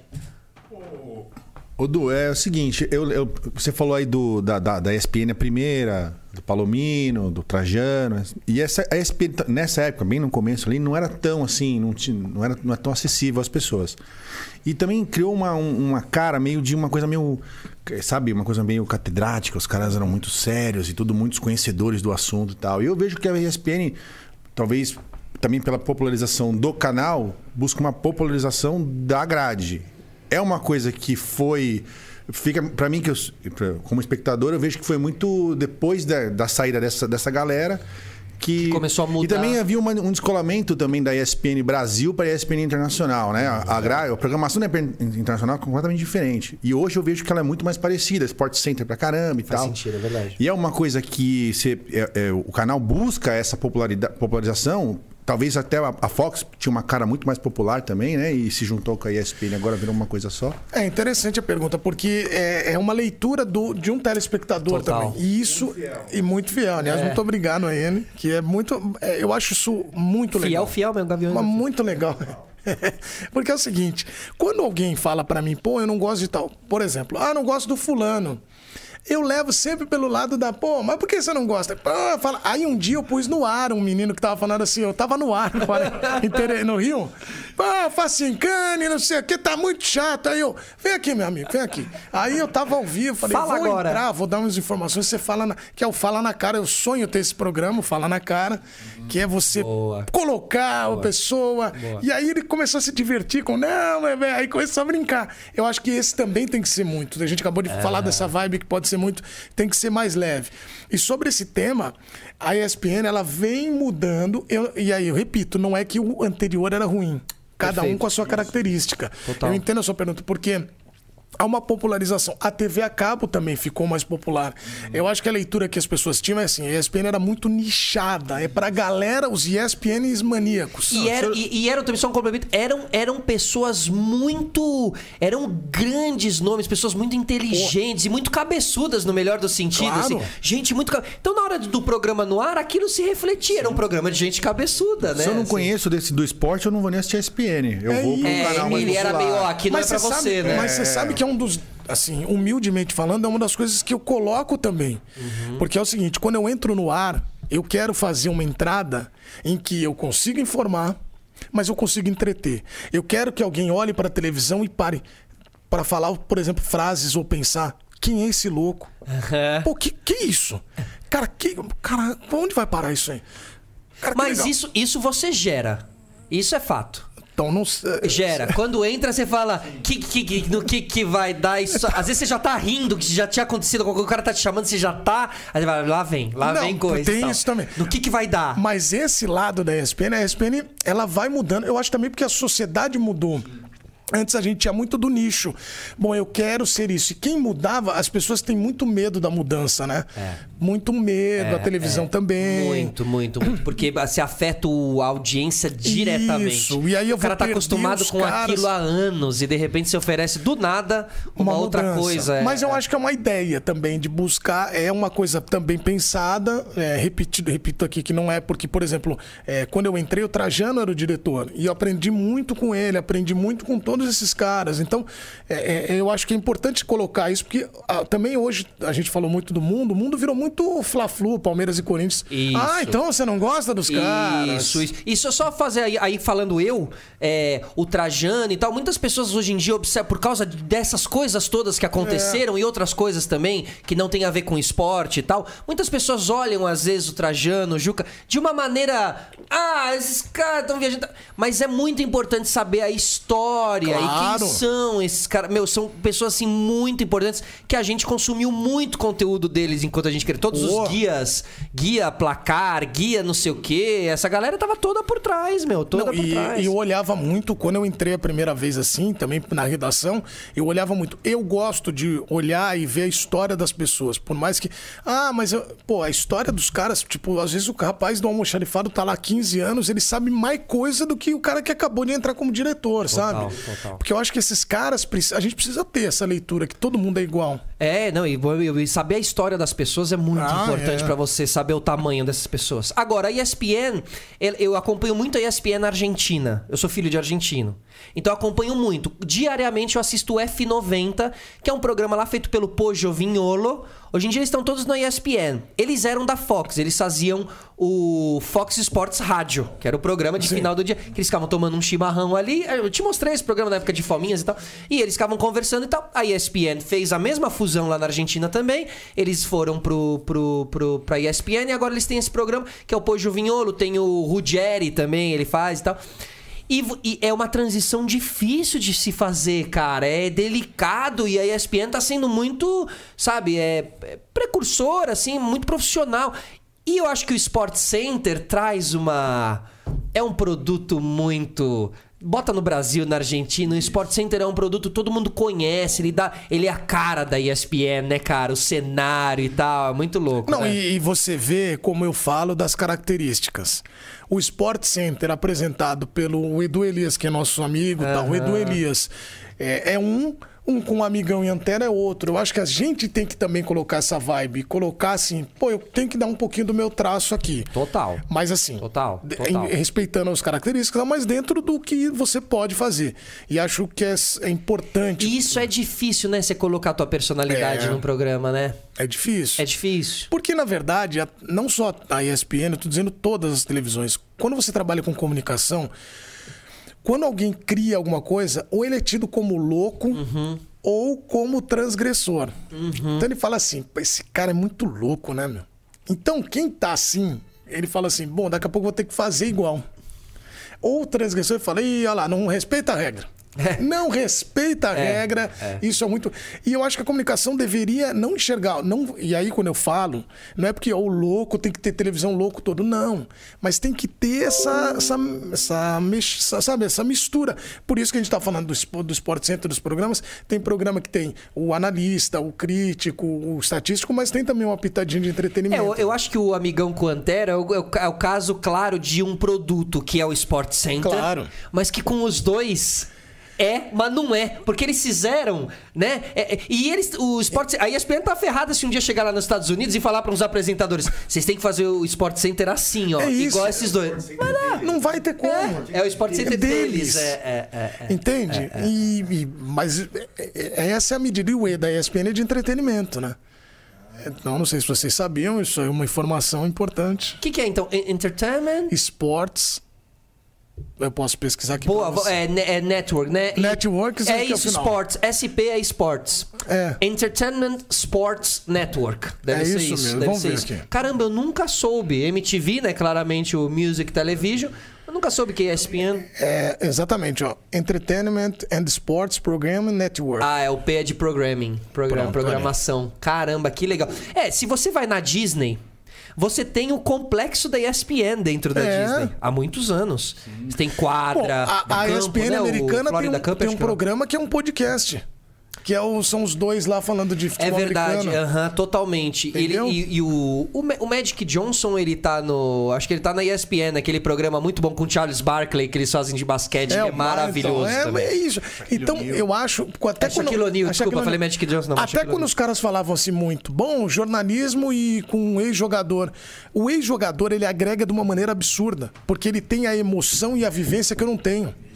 Eu tenho a comunicação que ele não tem. Mas que tal fazer um programa que leve a minha comunicação, o meu entendimento de futebol, com a leitura de jogo de quem esteve lá e com a emoção. Eu não sei a emoção de bater um pênalti. Claro. Esse jogador sofre na mão de jornalista? Ah. Quando ele quer virar o jornalista? Então, eu, eu acho que tem alguns ex-jogadores que, que são muito inteligentes, vividos, e sag... eh, o cara é sagaz de pegar. E eu acho que não só o jornalista, o jogador sofre com o jornalista, o jornalista com o jogador. Aí vai muito naquilo que eu te falei. Precisa ter um entendimento, e não estou dizendo que eles não tenham. E eu acho que todos têm essa percepção de eu vou aprender. Não sei se alguns colocam, mas assim, eu vou aprender com esse cara. Eu vou dar um exemplo aqui. O César Sampaio trabalhou comigo. Ah, ótimo. Eu amo o César Sampaio. Ótimo. Eu tenho um grupo aqui no WhatsApp que posso até te mostrar, é um pouco perigoso, mas é um grupo. É difícil abrir celular assim em lugares ao vivo, mas é, é muito bom. Que é o seguinte, ele. É, Mas é muito bom. é, o grupo ele tem. Olha que você pode ver, ó. Eu, o Ale, o Alex, o César Sampaio, o Fábio Luciano, o Luizão, o Simoninha, Alemão do Dose Certa, Amoroso de Jalminha, Juninho, lateral que foi de São Paulo, Leandro Guerreiro, Paulo Nunes e o Salgadinho. É uma mistura Maravilha. maravilhosa. Que é só nada. Amigos recentes do. Exato. E aí, o Sampaio começa a trabalhar com a gente. E o Sampaio, eu via, o Sampaio é um belíssimo contador de histórias. É um cara que sempre foi tido como o cara de bom de entrevista. Eu preciso desse cara. E ele começa a trabalhar diretamente comigo, cobrindo o Palmeiras. E aí eu falei, cara, o Sampaio é gênio. entravam juntos. Juntos. Eram duplas, fazer, né? É, fazer entrevista, fazer é, pô, comentário e tal. E eu falei, cara, o Sampaio é tudo que eu imagino, que é um entretenimento puro. Só que ele não tá conseguindo colocar. Uhum. Só que aonde eu entro com ele? E- Eu, e até hoje a gente bate papo, e eu tava na, na Copa América, eu encontrei com ele, ele lembrou disso. Que tá na Pô, seleção. Edu, Edu, você me ajudou muito, porque me, não me ensinou a me comunicar, mas a entender televisão. E eu falei pra ele, você me ensinou muito, porque você me ajuda a entender futebol. entende como a mistura e a possibilidade de aprender é muito legal? É. Do que você rivalizar. Claro. Ninguém toma espaço. Todo mundo tem seu espaço. É uma coisa que a televisão é difícil saber. Televisão em geral, em rádio, comunicação. Eu acho que tem duas coisas que nós de comunicação precisamos melhorar. Um, ter humildade para saber que nós não somos senhores da verdade e que se eu falar, está estabelecido e acabou. Solari falou, acabou. E dois, eu vou aprender com todo mundo porque todo mundo tem seu espaço. Porque as pessoas, ninguém rivaliza com ninguém. Perfeito, Eu cara. não posso olhar e até Mas isso vale pra, pra guerra da internet também. também. Olhe pro outro, com, com, tá tudo bem, tem espaço pra todo mundo, vai dar bom, aprende Mas, com o mas é outro. que é difícil hoje no do mundo. outro. Se você fala, pô, e o que, que você acha daquele podcast? Ah, Pô, aquela porcaria aquilo lá, não sei o quê. Não, o cara não fala assim, pô, eu acho legal. Porque ah, se você for parar, todo mundo pensa isso. Quando você fala de alguma pessoa, o que, que você acha do Solari? Na tua mente, como se fosse um computador, você fala assim, bom, lado bom, lado ruim, lado bom, lado ruim. As pessoas só falam do ruim. É. Porque ele já tem um pré-julgamento falando, não, vou, eu já não gosto, não quero gostar dele. Não, e, você, e, e- e é o que você falou, você aprender, cara. Você, né, e, estando do lado de um cara que foi um grande jogador. E outra, eu acho que. E aí lá você. Eu era escada, cara. E tem, eu, eu tenho assim, uma, é, pra mim é uma delícia ser escada. Porque eu sou de escada toda hora. Mas tem gente programas. que surta em ser escada por causa de um certo ego e não consegue. Ah. E perde oportunidades, assim. Cara, vamos lá. Eu faço além da bola. Eu sou uma escada absurda. Quando eu vou entrevistar um jogador, eu já sei direitinho como. pô, E aí o cara, eu vou só jogando, pum, bum. O cara, o jogador faz o programa pra mim. Claro. E se você pensasse o contrário, você não ia conseguir, Não ia conseguir. render na, na entrevista. E é. como numa entrada, tinha muito disso. A gente entrava, eu e o Sampaio, gente- nós entrávamos juntos, falávamos a parte séria. Sampaio, me conta um pouco o que, que o jogador pensa nesse momento. E o que que não sei. E aí depois, obviamente, tinha o entretenimento, que é sempre a última pergunta. Que quando eu tô no programa, eu falo, vou fazer a última. O cara já sabe que é alguma. Aí alguma história tal. E o César é bom, né? De, de Bom resenha. história. O Sampaio tem uma história genial, deliciosa que eu gosto. Ele jogava no Santos. E aí começa com o Sérgio Chulapa já veterano. Olha que época E o Chulapa, eles se concentravam na chácara Nicolau Mourão, Mourão, acho que era Mourão, lá na base do Santos, isso. E aí, Ah, é? Ele é base. Junto com o Axel. Ele jogou junto com o Axel, Isso. Paulinho McLaren. isso, muito bem, da nossa época, aquela figurinha maravilhosa, lembra? Cheiro de cola na tenaz. E o Mullets do Paulinho McLaren. Mullet? Paulinho É, McLaren. Sér- é, Sérgio Goleiro, He-Man, lembra aquele Ah, caminhoninho? total, Aí, total. O, o, o, o Sampaio jogava lá, era menino. E o Sampaio falou, e o Sérgio falou assim: Sampaio, vai pegar pra mim um café e um cigarro. Aí Sampaio, ah, não. Café e Eu cigarro. tenho, eu tenho medo de morcego. E na, na chácara tinha muito morcego. Aí ele falou: tá bom, vou lá. Aí ele foi, iria correndo pra buscar na portaria um cigarro e um, um café pro Serginho e voltava correndo. Quando ele foi voltando, o morcego deu um rasante. Aí ele caiu, se escondeu, né? E ficou lá uns três minutos e pô, foi pra, pra concentração. Aí o Serginho tá vendo televisão. Cadê meu cigarro? Cadê meu café? Daí ele deu o café. Aí, tá um pouco frio o café. Aí ele pegou, dá o cigarro. Aí ele olhou o cigarro pela metade. Que isso? Você tá fumando. Você tá fumando, Daí Não, Serginho. Foi o morcego. Ele. Ah, então eu sou mentiroso. Não, não, eu fumo, eu fumo, eu fumo. eu fumo, eu fumo, Serginho, eu fumo. Eu fumo. E eu fiz o sal. O. Melhor sair de fumante pro Serginho do que pra mentiroso, né? Não, não, não, eu fumo, eu fumo, eu fumo, eu fumo. Eu fumei, fumei. Cara, e o Serginho, imagina o Serginho ali, mano. Ah, Você tá, acha que eu tô mentindo? O jeitão do Serginho, o Serginho gigante, maravilhoso. Ô, Léo, como é que estão as pessoas? Tem, tem perguntas aqui? Deixa eu ver aqui o que, que a galera tá querendo Eu saber pra minha- aqui. Temos superchats aí. Aê, obrigado, todo mundo tá participando conosco. O que, que você falou aí? Não, eu lembrei de uma história também boa de jogador enquanto você procura pergunta. Manda. Jogador é assim, né? Igual na televisão, a gente acha. a- O microfone e a bola, eles têm o mesmo poder, igual a câmera. Faz o cara ficar bonito, o cara acha que tá bonito. E aí ele foi tentar na conquista, na arte da conquista com uma dama, conversando com ela tal. Aí ele falou, mano, é, você não sabe? Eu jogo na Europa. Aí ela falou, ah, não diga. Que país você joga? Falou, "Ah, eu joguei na Nova Zelândia.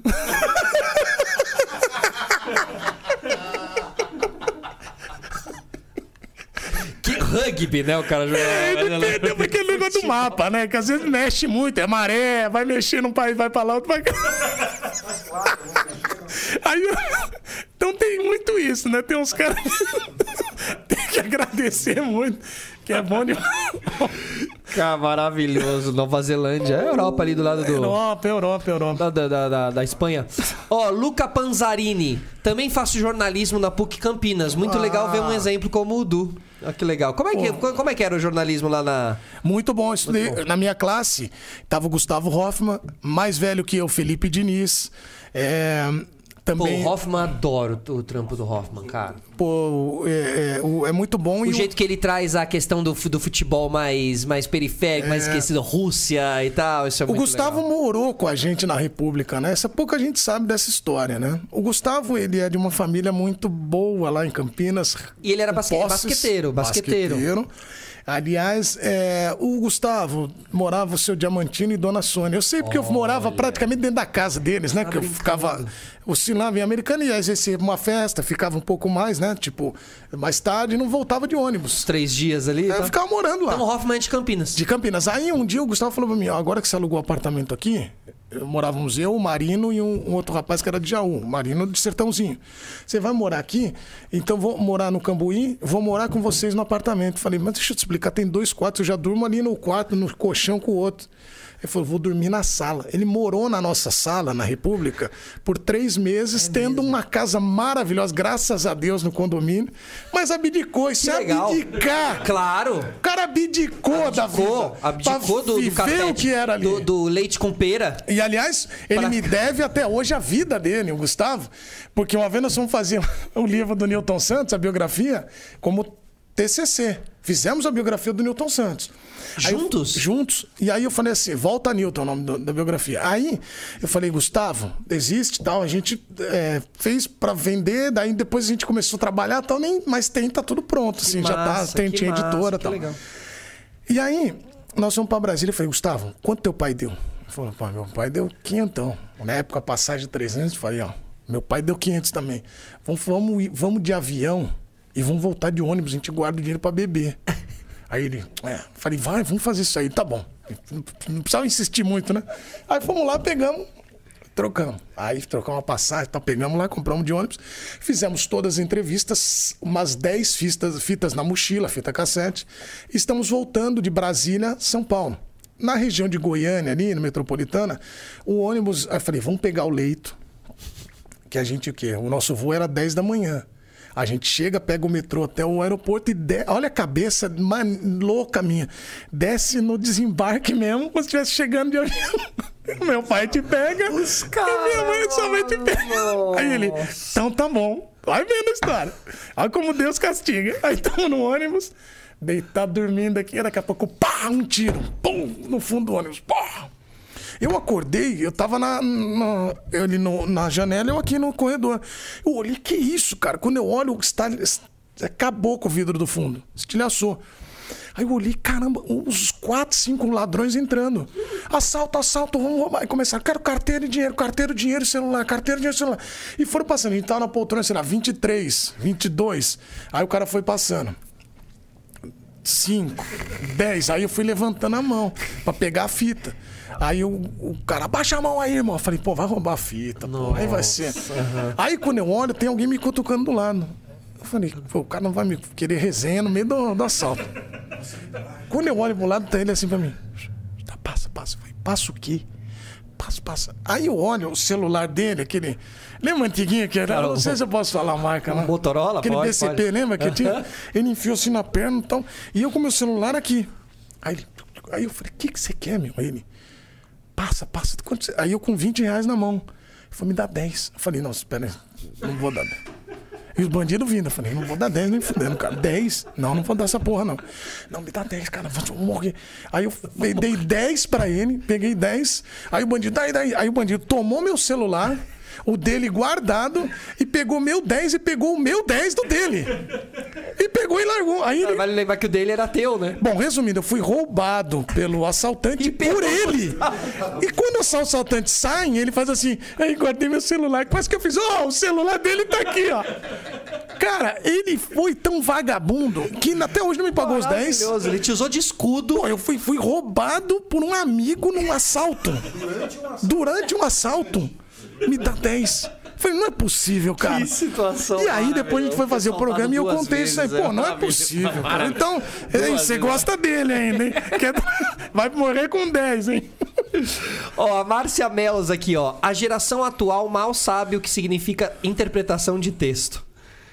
Ah, Acho que a gente falou um pouco de geração ali, né, naquela É, que hora e tal. Mas eu não. Assim, eu acho que a geração hoje, a gente também tem que ter a humildade de aprender com eles. Exato. Eles têm uma velocidade muito legal. Não, e eles têm, um, eles têm um conhecimento desta ferramenta aqui Claro, que muito estamos, legal. chama YouTube, e que vive de algoritmo e de blá blá blá. Eles têm uma leitura que quem fez faculdade de rádio e TV não tem. Tanto é que quando eu tenho equipe pra montar, eu pego uns dois molequinhos desse aí. Eu gosto desses dois, três ali, a menina que, que tem uma leitura legal, a outra. Aí o cara fala, pô, mas você só vai pegar, pô, tem os estagiários, tem um produtor. Eu falo, eu quero todos, porque a minha leitura é uma, a deles é outra. Claro. E é muito legal de aprender. Então, assim, né? Acho que a gente fala. No futebol fala-se muito isso sobre o uso do. como os jogadores hoje em dia usam o celular e como eles lidam com a competição em si, se eles se focam mesmo e se fecham pra competição, ou se eles ficam muito no stories e tal. Mas são, acho que, é, pequenas observações de geração pra geração. Não há uma geração melhor e uma pior. uma Não, geração- lógico que não. Mas Entendeu? esse é um debate que vem muito à tona com os técnicos de futebol, né? Como lidar com esses jogadores e tal. Agora nas Olimpíadas estão todos ali o tempo todo, né? O, o Douglas faz quase que um, né, uma cobertura em tempo real. Quem que você tá acompanhando de Olimpíada? Que que você Gosto tá... muito. Gosta? Eu gosto do Douglas. Douglas é muito Do bom. caralho, Porque velho. eu acho que ele pegou. É isso. Eu acho que o esporte também precisa ser levado dessa maneira leve. Porque senão a gente vai começar a pirar. É, é que como sempre foi assim, as pessoas acham que tem que ser assim. Mas não, não tem. Não pode, cara. Eu não posso querer. E aí é um poder de. Mas desculpa te interromper. Enquanto tá ganhando, todo mundo tá batendo palma pro Douglas. Se perder... Você sabe como é? Mas é muito do que a Dependendo gente. de como perder... Mas, cara, eu. Ah, mas também tava fazendo. É isso. É foda, né? Mas eu, com- a gente, com- vamos lá, você na MTV queria fazer uma coisa. Se você faz e dá errado, você tá morto. Totalmente, totalmente. Mas se você faz e dá certo, olha que gênio. Esse cara é um gênio. Ah, precursor. Então, é, eu acho que a gente não pode também ter muito medo disso. E eu acho uma crítica ruim. Aí eu acho que o jornalismo falha. O jornalismo, que eu falei que não pode se tornar dono da razão, ele não pode ter uma leitura de ganhou tá bom, perdeu tá ruim. Na vitória tem lado bom. Na, na derrota. derrota, exato. A derrota te mostra o time jogando melhor às vezes. Isso. Que é algo que o técnico consegue trans- transmitir muito mais, né? Com relação a uma derrota não acaba o É trabalho isso. de ninguém, a, né? A Mas- análise de futebol, você falou muito disso, hoje também o menino, alguém que está na comunicação, ele consegue fazer coisas rapidamente que não atrapalhe ele ali. A gente, se for pegar o que quiser fazer um Ah, story sim, aqui, banana toda, aqui, ó, esquece. primeiro que já tem, tem os caras mais distantes. O cara vai mais distante, você já vê a idade dele. O braço ali, bra- o braço, Apertou o olhinho aqui, ó. Hum, o braço de selfie, que é o braço de selfie, o pau de Isso, selfie. isso. Ele fez assim, ó. isso. E o último movimento aqui, ó, do. É, ih, Que ainda ai. tenta afastar mais um pouquinho aqui a cabeça. Eu, tô, eu, uso, Aí, eu uso lente, né? De vez em quando eu tô de óculos em casa. Eu, eu cheguei no momento que eu tenho que tirar o óculos pra ver de perto. Aí realmente é o fim dos tempos. Mas e eu se, acho que e tem se esse lado. digitar com o indicador, então. A avó, né? Não, se fizer assim já é mais difícil. E aí já né? deu tudo errado. Sabe quando vai falar com um banco que tem que digitar vários? E aí ela já errou, mas ela acha que ainda não errou. Não, o banco já errou. tá dizendo, já recomece sua operação. E ela ainda tá. Tá dando Sete, nove. E aí olha pra, pra, pra irmã, pra cunhada. Tá certo. Eu tenho o dedo gordo, eu acho. e pega três teclas. Não tá funcionando esse celular. É um iPhone 17. E ela. Não, é uma porcaria Essa esse tela celular. tá ruim. É, mas tem muito isso. Então não tem coisa, meu Deus. sabe? Claro. Essa geração é boa, isso é ruim. Todo mundo é bom, todo mundo é ruim. E assim, acho que ainda do jornalismo, tem uma coisa que o jornalista precisa também olhar. Eu, como convivo muito com os jogadores no campo, a reclamação deles procede. Porque é o seguinte: tem muita gente que não respirou a grama. O cheiro da grama, o olhar de, pô, como é que essa bola vai. Pô, como é que, que funciona num treino? E eu acho que a gente precisava olhar e falar, pô, eu queria ver um treino. Eu queria. Ah, mas o clube não deixa. Cara, eu quero, então eu vou ver do clube que vai me liberar. Perfeito. Eu preciso entender, cara. Porque senão você não, você não pode. E aí também eu acho que tem o outro lado, que também eu não concordo. Quando o jogador fala, ah, pô, mas você não jogou, como é que você vai falar? Não, eu, eu tenho um campo de observação, tenho um estudo. Mas eu acho que cada um vê de uma maneira. Se a gente tivesse aquilo que eu falei da complementação, Ótimo. não teria uma rivalidade. Porque entende? claramente são dois futebols É, diferentes, diferente. né? O da análise E o do campo ali, que o bicho é outro, Não, é outra coisa. Não, e tem. O, Outra o, o. Murici fala, né? Na prancheta nunca perdeu nenhum jogo. Não perde mesmo. Claro. Então, se, tá, se ganhou, o cara fala, "Oh, tá bem, tá ótimo. Se perde, pô, ah, tudo ruim. E a gente que tá aqui Aham. tem que ter uma responsabilidade. Eu vou te contar uma história. Palmeiras foi rebaixado em 2000 e, ah, o, o 2012. Isso. Eu fui fazer uma entrevista com um jogador, eu não vou nem falar o nome dele aqui, porque foi uma coisa muito forte, impactante. Nós tínhamos combinado. Ao longo do. Da, da- quando chega em dezembro, os- as, as pessoas fazem muita retrospectiva. E aí você precisa topar com um cara brother, assim, pô, um cara que vai topar, vai fazer. Pô, legal. E eu topei, falei, marquei com ele, pô, vamos fazer, vamos, vamos. Edu, acabou o jogo contra o Flamengo. Pode me ligar dois dias depois, nós vamos fazer. Beleza. O jogo do rebaixamento e volta redonda. Eu volto de volta redonda e aí eu ligo pra ele. Ele atende. Oi, Edu, tudo bem? Eu falei, tudo. Cara, é. Vamos fazer? Aí ele falou assim, Edu, vamos, vamos sim. Aí sabe quando você vê do outro lado que não tá legal assim? Eu senti, falei, aconteceu alguma coisa? Ele falou, não, não, Edu, vamos fazer. Eu falei, não, cara, fala a verdade. Ele falou, cara, eu vou te contar uma coisa. Eu vou fazer, mas eu só vou te contar isso aqui. Que minha filha chegou da escola agora e perguntou, papai, você é um lixo? Porque ela ouviu algum jornalista falando aquilo. Nem imediatamente falei, cara, Ah, ela um jornalista. é, ou Foi um alguém- amiguinho do é, colégio Alguém da falou. televisão, alguém falou. Porque a menina vai ver onde? Ou alguém, ou algum torcedor ouviu de alguém, cara. Porque nós formamos opinião. Nós temos que tomar muito cuidado. Por isso que eu falo, a nossa análise tem que ser técnica, tática e não pessoal. Sim. Nunca posso ultrapassar esse limite. Sim. E aí, ele falou, mas cara, vamos gravar. Eu falei, não, nós não vamos gravar, vamos esperar um tempo, vamos esperar daqui dois dias. Ele, não, não, Edu, não. Eu falei, cara, não, cara. Aí ele, pô, obrigado por entender tal. Então eu não gravei. Eu não gravei, eu não gravei, mas ele gravaria. Você entende como é muito louco Total, isso? cara, a, a, a né, como se adjetiva jogador de futebol. Se adjetiva muito. Ele é um lixo. Tem, com palavras assim, meu, pesadíssimas. Pesadíssimas. termos pesadíssimos. É, então. E não- Que você não usa em outras profissões. hoje, você não Solari, usa em outras profissões. Hoje, quando eu falo daqui, eu falo também daqui. Não é só o jornalista. Isso é um recado para quem está em casa. Sim. Às vezes alguém que tuita Sim. e tem muitos seguidores, as coisas vão. Pô, a gente tinha que tomar muito cuidado. Total, cara. Então, É, é essa coisa de que a gente dá os adjetivos pra jogador, tem vários adjetivos, e que saem da boca assim facilmente. Ah, fulano não sei o quê. Vira... Tinha uma campanha argentina, uma vez da TIC Sports, né? Aquela TIC, que eles faziam. Era, era um, um cara no escritório e, e- e ele, ele, ele ficava passando pelas mesmas situações que ele fazia no campo com os jogadores. então ele tava no escritório e vinha uns caras, eles colocaram uma grade assim, ficavam uns caras assim gritando e jogando coisa nele enquanto ele tava digitando no computador. Aí ele ia pegar uma água, tinha um cara. Ah, o filho da puta, não sei o que, grita. Ou seja, mostrava como é, É. absurdo. O, que, o, o jeito Não, que o cara é louco, cara. tratado, assim, né? Não defendendo ou desdefendendo. Tem Não, muita mas gente é- também que não, às vezes não tem um compromisso real ali com a profissão. Mas, meu, é osso, assim. é- isso tem que ser revisto, com certeza. Então é com muito- certeza. É fácil entender quem cansou, né? O cara que desistiu, que no meio do caminho Então, falou por isso assim, que o cara tipo, vai pra terapia. Vamos, vamos dar um exemplo aqui, Adriano Imperador? Então. Que é o cara que falou, cansei. É, eu acho tô, que mas é enfim. isso. E que cara. agora essa semana se, se comoveu com a história da Simone, da Simone Biles. É, da isso, Simone isso. Biles, é, é, é, é. Então, mas assim, assim, eu nunca vou entender. Essa coisa de da empatia também falta, né? Pô, eu vou me colocar no lugar do cara. Por que, que o cara abriu mão? E o cara tem direito. Eu conheço jogador, o cara não gosta de jogar bola. Eu conheço o cara. Só que ele tá jogando, ele gosta, o cara tem um talento. Pô, você tem uns caras que amam jogar, não tem o talento do cara. Mas o cara, então, é normal. olha que coisa, Como é. você conhece cara que trabalha na televisão, louco, gênio, o cara, pô, isso aqui dá chance. Aham, é isso.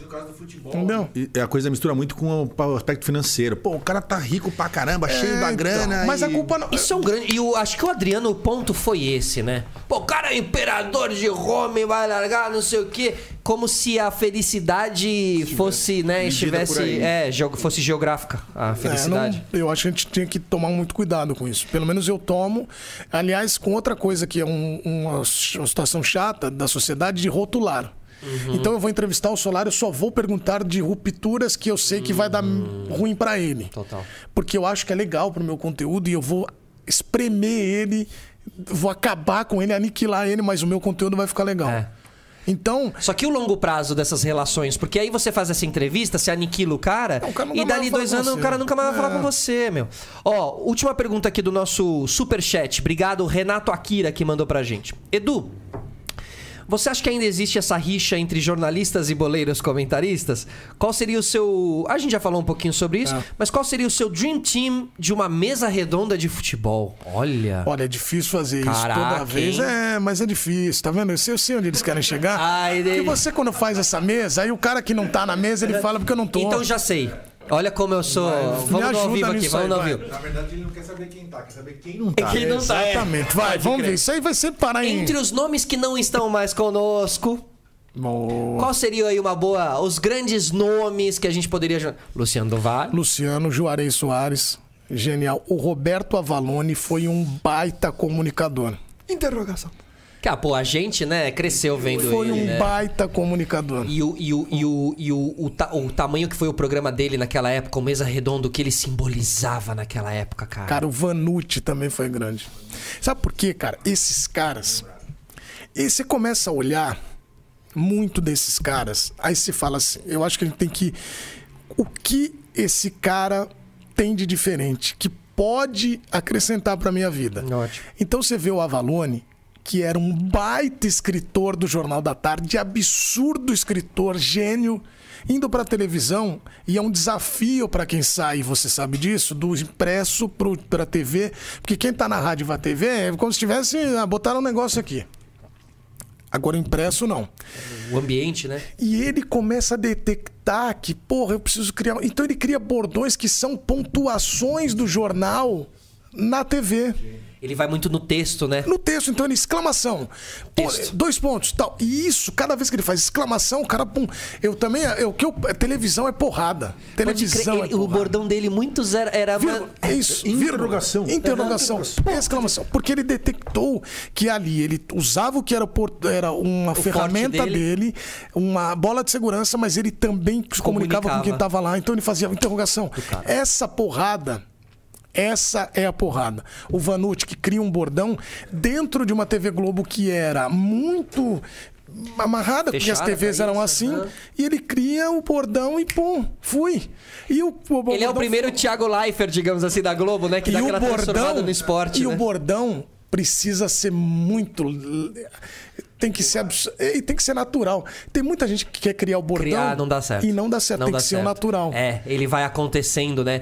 E aí quando você vê que o cara tem mais de um bordão e que foram acontecendo, você fala, esse cara, ele nasceu pra isso, né, Mas cara? não é, cara. O cara tá fazendo o que ele faz. É. E que- entendeu? É. Os caras contam uma história do Osmar Santos que é absurda e até hoje é, é aplicável. Outro monstro. Sabe o que ele fazia, o Osmar? Ele ia conversando com os. Por isso que eu te falei da molecada. Conversava com o moleque, conversava com o seu que, que pô, Aí ele não falava assim. Que é diferente. Hoje em dia, quando você fala assim, o cara fala, não, então vou fazer isso. Aí ele chama os primos dele, de 12, e faz assim. O que que tá pegando aí? Os moleques ficam olhando, o que que é isso? Você tá pegando?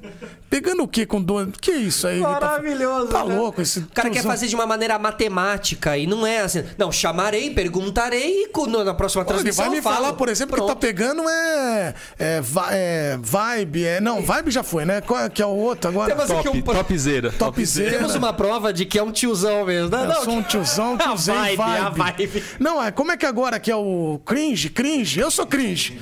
Eu sou cringe. Falei, não, é melhor ser um cringe declarado do que um cringe que tá ali. Mas é algo legal, por exemplo, o cringe é uma coisa que alguém já poderia ter falado numa transmissão Então, aí. Estamos aqui nós, os cringes, É assistindo a fadinha do E ele skate. pegava e incorporava, ainda mais hoje, que você tem essa mistura de linguagem. O cara quase a televisão a segunda tela tal. Então, e aí, você, eh, o Osmar fazia isso porque ele observava os caras conversando e pegava e jogava. Então, o animal, Edmundo, é da Mas tem uma coisa da entonação também, né? Porque quem a gente tá falando de. Interrogação! É isso. Não é? Interrogação, né? E o. E o, e o quem que a gente acabou de falar agora? Do o, Osmar. O, o do Osmar também, né? O animal! Ele o- tinha toda uma. O Osmar, genial. lembrando que o Osmar tá vivo, graças a Deus. Isso, eu tá encontro bem, ele muito no isso. Pinheiros, no Clube Pinheiros. Sou Isso, sócio do muito bem. Pinheiros e ele passa ali e tal. Sempre Não, com que um você, como você sorrisão falou no- do seleção dos no caras rosto. que não estão mais, mas Sim, ele justo, tá aqui, bem tá observado, bem exatamente. observado só para. Exatamente. E aí, esse ponto é interessante da gente ver. Uma coisa que eu faço na minha casa é ver como minhas filhas se comportam consumindo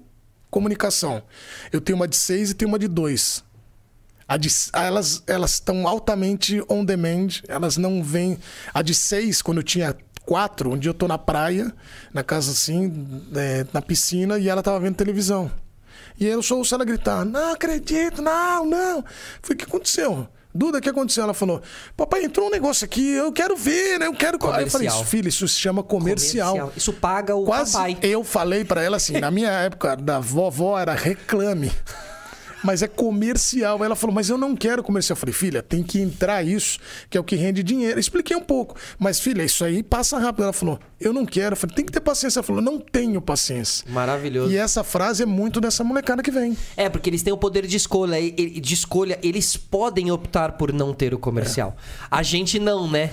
A, A mi- gente, pra gente, era muito estipulado. Tinha que esperar ali mesmo. E a minha né? de dois, ela aponta o desenho, ela fala, este não, este não, que é a Malu.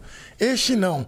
Aí eu, filha, qual? Aí ela levanta, aponta com o dedo, que é o negócio do touch, por isso que a gente vê o negócio do celular.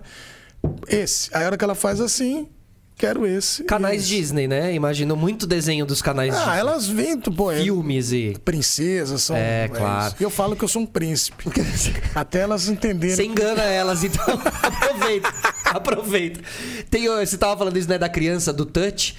Tem um casal de amigos meus que diz, não sei se é verdade, mas que outro dia eles foram dar uma dura na filha.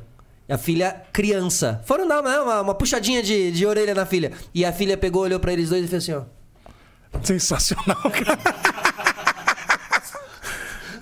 tipo, tchau. Tipo, tchau. Se a vida tivesse essa passagem, Oh. né? Aqui, ó. Aquela. Eu lembrei daquele filme do Adam Sandler, do controle. Clique, clique. Lembra É que ele rebobinava? né? É maravilhoso. Tchau, tchau, não quero, vambora. Vou voltar também. É, uns- exato. Vamos É. slow, aqui eu quero slow. Opa, aqui vamos curtir até o último momento. Aqui uma coisa mais TikTok, 15 Isso, segundos mas- e não me enche o saco. Maravilhoso. Nova geração, esses somos nós, tiozões da velha geração. Isso. Fazendo e falando de esportes. Exatamente. Du, você tá no ar ali. é, dá, dá pra te encontrar então na rede, so- na, na, na questão de YouTube ali, né? Com Isso. No, não é, no, na ESPN, no Isso. YouTube da ESPN. Isso. Eu- no- o meu Instagram é arroba do Menezes, onde eu coloco muita coisa também que eu faço na TV. Menezes com S. com S. E nas TVs, nas TVs eu tô sempre por aí, né? Eu brinco que eu tô por aí, mas assim, a gente tá pensando muito em fórmulas e eu cobri muito tempo Palmeiras, o que foi muito legal. Dez anos depois cobri também Corinthians três anos, São Paulo dois anos. Então eu vim de uma batida muito forte. E agora, criando conteúdos, a gente, eu tenho Além da Bola, que tá cinco anos no ar. É que vai toda semana pro ar, toda terça-feira no canal do YouTube da ESPN. E a partir dali ele, sai, ele segue a vida dele, então ele começa a entrar na TV. como- então ele começa ali. Mas como emissora, é muito legal também você poder experimentar formatos no YouTube e a partir desse momento, né? Isso. Se ele tem uma repercussão legal, se ele funciona. Quase que o- a internet vira um lugar pra piloto, né? É. Mas acho que as, as TVs têm um certo. Por exemplo, o seu piloto talvez seja mais audacioso. O nosso, não é que um é melhor que o outro, mas é que tem essa leitura de o que, que pode ser aplicado na. Então, Claro. é uma coisa que pode. Ainda uma puxa a outra, É, ainda. mas Estão linkados, Estão né? um pouco mais linkados. Mas agora, depois das Olimpíadas, é, vai vir um quadro novo. Já passamos esse piloto, que é a fase difícil, É. em que eu. E o nome não pode falar. Vai ser. Não sei se eu posso falar. Eu posso, Não, não fala. Eu posso contar um pouco sem contar. Vai. É um problema. Eu posso. Ele conta tudo, né? É, igual o jogador que foi lá no programa, eu falei, não fala o nome dos caras, hein, nas histórias. Na segunda história já tinha todo mundo caído lá dos times. De todos os times, cara. Ai, mais uma minha. Ai, os caras eram só esses caras. Você vê quando o programa tá. Os caras tá soltando, o cara tá soltando muito que os, os caras do programa vão dando aquela chegada assim. Ele vai falar alguma coisa. Aquela é aquele constrangimento, vai né? A vai vergonha mandar- alheia é essas Mas ele tá. é, nós vamos falar muito com o fã de esportes. Então vamos trazer muito da audiência, que eu acho que também precisa. Hoje a televisão ela tá. Ela precisa trazer esses caras. Então vai ser muito isso. Eu vou, posso dizer também que vai ser muito do que eu. Daquela, aquele para-raio de louco lá que você perguntou, ótimo, você queria ótimo. saber, mas é isso. Não, e legal, legal que você fala, não sei o que é, tá? Mas talvez até eu falando aqui possa. Mas antes a TV dava voz aos, à audiência. Tinha até Isso. na MTV o teleguiado, onde era meia hora só a audiência ligando. Tinha o do João Gordo lá, o Garganta e Torcicolo Isso. também que se ligava, né? E tal. Aí a internet veio. O público ficou com muito mais voz, porque pode twittar e tal. Só que a gente tirou um pouco a voz. Mas o cara quer fazer parte. É. E a gente tirou. É, e aí bota só o tweet, que é um negócio meio escrito do- daquela pessoa, né? Você tirou a pessoa entrando no Você ar, tirou né? o cara. Você tirou o que ele quer. Quando eu faço uma entrada ao vivo e tem torcedor, eu acho eu sempre, Do caramba. sempre que o cara vai falar.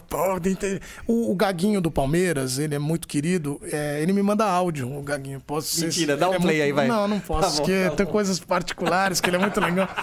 Que ele Mas participa- o melhor é contar coisas em particular com É, o Gaguinho, né? é- Exatamente. E ele participou desse processo criativo. Legal. Então, só pra dar uma dica. Aí, Legal. aí, ele, assim como o personagem e tal, esses, ele, ele tem uma, uma gratidão absurda por participar, por falar. Ele falou, cara, aqui em Milagres, que é a cidade dele, eu sou conhecido como o Gaguinho da ESPN. Eu, pô, é muito caramba, legal. Pô, o Gaguinho do Edu, não sei o quê. é, Então, total. esses caras eu acho muito legal. Por quê? E aí vem outra prática que eu faço muito numa entrada assim. E num produto. Eu tenho que me divertir, mas a outra pessoa também. Que é o limite quando as pessoas falam, ah, você tá zoando o cara ou não. Não. Boa. É a diversão. Boa. Tem que ser divertido pra todo mundo. É, não, acho que eu nunca vi você chegar nem perto de zoar alguém. É, sempre num clima muito Porque, por legal exemplo, ali. do próprio Gaguinho, eu não sabia que ele era gago. E aí é o mais engraçado. Você porque eu não- ar. Falei, é mesmo? Que o legal é que quando ele se apresenta, ele fala, eu sou meio gago. O que é genial, cara. Porque a pessoa, ele se... Falou, aí eu falei, o que que acontece? Não vou falar que você pode ficar tenso. Ele falou, isso, vamos na natural. Então eu fui levando na brincadeira. E assim, ele foi se divertindo. e ele rindo e tal. Então eu fiz ele mandar de volta pro estúdio, ele achou sensacional. Então ele foi muito...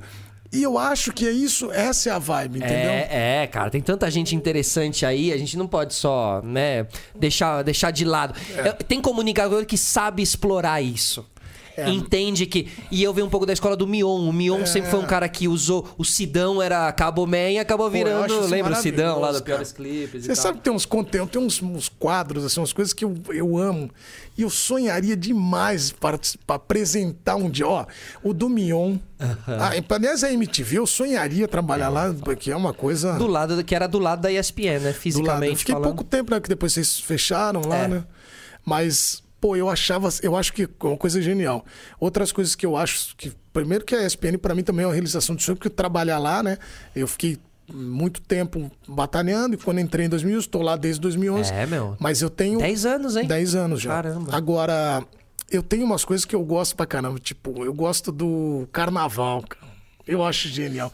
Se um dia eu cobrisse o carnaval, acho que é maravilhoso, porque E são o- histórias. Cara, eu me lembrei, não tem como não falar de carnaval, não lembrar do Gala Gay com Pô, Otávio genial, Mesquita, lembra? Cara. Na Por isso que eu te falo. o- esses conteúdos, o que, que eles mostram ali? Cara, você tem uma história sendo contada, mas eu quero pegar personagens, eu quero mostrar que quem tá. Pô, o cara sempre tem uma história de. Pô, essa história que aconteceu comigo. Então é muito de E conteúdo se você de é um bom- uma boa pessoa de, de arrancar histórias, né? É, então. Que o Otávio Mesquita era muito bom na porta lá do, do Gala Gay, que até tem uma famosa que ele leva uma invertida. É muito bom. Nossa, ele Agora, leva uma Por exemplo, invertida. um cara genial é o Márcio Canuto, cara. Esse cara é genial. Total. Entendeu? Total. O que ele fez em uma emissora que é difícil, né? Você trazer novidade, né? Não, ele é E- genial, cara. É, a, a história do Canuto é, é sensacional. Você tem, então, um pouco de inspiração de Canuto, assim? Então, Podemos... muita gente fala isso. Aham. Mas eu não consigo nem ter o Mar. Não é Mar, o nome dele é Márcio Canuto. Eu não consigo ser o Mar. Como é que eu vou ser o Márcio Canuto? Cara, não tenho a mínima condição. Eu acho, quando os caras falam isso, eu acho legal por. Primeiro, quando alguém me fala isso, eu penso assim: bom, atingi meu objetivo, que era que as pessoas entendessem que eu faço uma coisa com entretenimento, alegria e tentar mostrar um pouco, né? E o Total. Canuto é isso.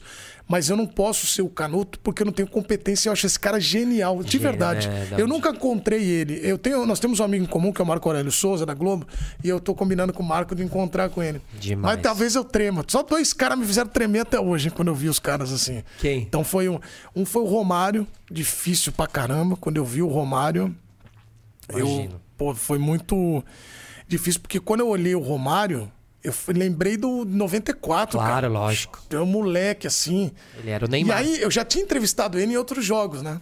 Em outras coisas. Só que quando eu encontrei o Romário foi por uma exclusiva. Daí ele falou assim: é, pô, eu tinha ido participar do jogo dele e tal. Aí eu- ele tava jogando futebol e a TV falou: bom, como você vai estar lá? Faz uma exclusiva com ele e tal. E ele falou: Ô, Peixe, eu vou jogar meu futebol, hein? Me Dá um aí. tempinho aí. Eu, eh, era três. Ele falou, daqui a pouco, que horas é o programa? Eu falei, "As- a hora que você quiser. Aí ele foi umas sete. Falei, eu nem te encaixa ele aqui na grade. Eu ligo lá na ESPN pra deixar comigo. Ah, vamos encaixar ele aqui. mudou o Sport E aí, esse- quando ele parou assim, cara, daí eu falei, pô, não acredito, cara, que, que tal, né? O cara tá aqui e tal. E ele ficou do meu lado assim. E aí eu falei, pô. Aí eu fiquei tenso, cara. Eu não tinha muito. E aí ele ficou me olhando assim, tipo. "Ah, não vai fazer. Aí eu fiz, entramos no ar, deu um pau assim, que sempre dá, né? Deu um pau na- no link, aí voltou e eu com o Romário aqui parado. Putz, isso é foda. Ainda mais com uma cara do tamanho Aí do eu Romário. olhava assim, falei, eu não, não tenho nem a mínima condição de falar pra ele. E esses sempre dá um problema técnico, né? Graças a Deus não tava com escuta, porque é um perigo dar problema técnico com escuta. Aconteceu comigo na Rádio Globo uma vez. Por quê? Porque é um perigo, cara. Você tá com a escuta, Ah, geralmente o sanduíche Léo, enche? não, o Léo tá falando com você. Aham. Aí ele tá falando assim: "Já puder encerrar, esse programa tá chato pra caralho". Aí o cara tá ouvindo tudo. Aham. Aconteceu comigo na Rádio Globo, a gente foi fazer a transmissão de um jogo tipo do interior que era pra preencher a grade, então. E aí o, o diretor falou pra mim, se você puder estender o máximo, vamos estender. Eu Falei, tá bom, vamos estender o máximo, vamos estender. Aí ele pegou e falou assim: é, pega o treinador, eu já tinha feito a entrevista coletiva do treinador. Falei, vou botar ele na escuta. Não, vamos fazer mais aqui, ele tem que falar. Aí pus a escuta no treinador. E eu tô aqui com a minha. E tô aqui com o microfone. E o treinador era muito tímido, então ele falava muito baixo. Olha, no campo jogo, campeonato e tal. E aí o operador de áudio, na minha escuta, faz assim. Que, que tá baixo essa porra aí? Aí o, o cara falando, o campeonato, aí ele fez assim, né, pra mim. Aí eu, eu com a cara tava assim, ó. Eu continuei. Aí ele fez assim. Ah, Vocês estão continuando tal. Tipo, só ele ouviu, né? Falei, vou continuar aqui que ele, só ele ouviu. Aí daqui a pouco ele, então, esse, o que a gente fez hoje foi um trabalho aí. Ele, "E- esse filho da. Pode falar palavrão aqui? Esse filho da puta aí fala baixo, hein? Puta que pariu. Aí o cara fazendo assim pra mim. Aí eu assim. Falei, se ele tá ouvindo, só ele ouvir. Aí ele faz assim pra encerrar em grande estilo. Pô, será que eu vou ter que descer aí pra enfiar o microfone nele? Pô, aí o cara, ele se tocou. Ele, aí que veio o pior. Ele foi fazendo assim, ó. Aí ele terminou com a boca assim, ó. Aí eu falei, pelo amor de Deus. Aí eu tirei a escuta, saí. Nem olhei pra trás. Eu falei, pô, você é maluco falando ele. Eu vou saber que tá. Eu falei, não, ele tava na escuta respondendo ao apresentador, você não ouviu? Aí ele, ô, desculpa. Eu falei, pô, o cara quase me matou. Nossa. E foram os três, quatro minutos mais tensos da minha vida. Eu falei, o cara vai me xingar. Sim. E não sou eu. É, é, é. E eu é. olhando pra ele. Ou seja, evita qualquer tipo de comentário sobre a pessoa que está. Não, Bom, eu não aguentei, cara. Bo- Boris Casoy? Boris Casoy? Do que é? Que falou uma hora lá fora do ar, falou uma, uma bobagem muito grande fora do ar também, Eu não acho foi? que foi, eu acho que foi. O, acho que foi o. Sobre, sobre lixeiro, não foi uma Isso, coisa isso, sobre assim? os garis, é, é, é, é, é. Passou por Aham, essa, o- sim, É, é, é então assim, meu, é, complicado, não fala. é- não, não fala. Nem pensa. Leite, Milton Leite é a clássica. Ne- é, nossa, Milton Leite, clássica também, Mas às é vezes você verdade. não sabe, então o microfone. É, não, evita falar. Cara, não fala. Eu só danço, canto, fala. mas eu não faço nada É, de. não, tá fora do ar. Não, eu posso falar que tá fora do ar. Não. Olha o satélite, essa frase é famosa. O satélite. satélite pega tempo que satélite, os caras ficavam aqui vendo tudo, né? gravavam. pô. E agora tem celular, tá tudo. É, Essa do Milton foi, foi, foi É o acho que foi satélite, é o satélite. Pessoal, obrigado. Semana que vem estamos de volta. Já estamos voltando aí com, a, com tudo aqui no Sistema Solar. E Du, obrigado, cara. Uma honra estar Que aqui, resenha, que Pô, resenha. Vamos obrigado. marcar mais vezes. Vamos. Obrigado aí pelo carinho. De verdade, sou muito seu fã, já falei isso várias vezes. Obrigado. Um abraço, você me dá a oportunidade de mandar um abraço pro Thunder. Thunder. Do caralho. Que é um cara da, demais. da MTV Thunderbird. que, pô, genial também. Que a E gente boleiro, conversa né? Gosta muito, de futebol, né? Gosta, a gente São conversa Paulino? muito no Instagram com São Paulino. Paulino, São Paulino. Então, um abraço pra ele e um abraço pra toda aquela galera da MTV que vocês ajudaram muito a gente. E aí, ainda se falando dessa coisa da, da mente e tal, eu não sei o que aconteceu, mas acho que você deveria focar muito no seu processo de construção. O que, que você chegou até aqui, não pode desistir, tem que continuar, cara, porque é uma coisa que eu falo muito pras pessoas. A gente Quando o cara é bem sucedido, o cara fala, ah, teve sorte, ou então, olha lá. É, também já não. Não é o também. Quantas coisas nós vamos passando para chegar lá? Então, se a gente não. A gente não tem que desistir, né? É, Então eu sei que, a, pensar ser palavra, a palavra é meio, né, a resiliência ficou meio assim, mas é, é, eu acho que é por É, aí, cara. assim, é resistir mesmo e sobreviver e seguir E adiante. ver o lado assim. positivo e vamos que vamos. Sim, isso é importante. Tchau, pessoal. Até a próxima. Valeu. Agora, agora que decola, que essa cadeira decola, as pessoas não sabem. Isso, agora que é agora? agora. Que- então vamos, vamos preparar.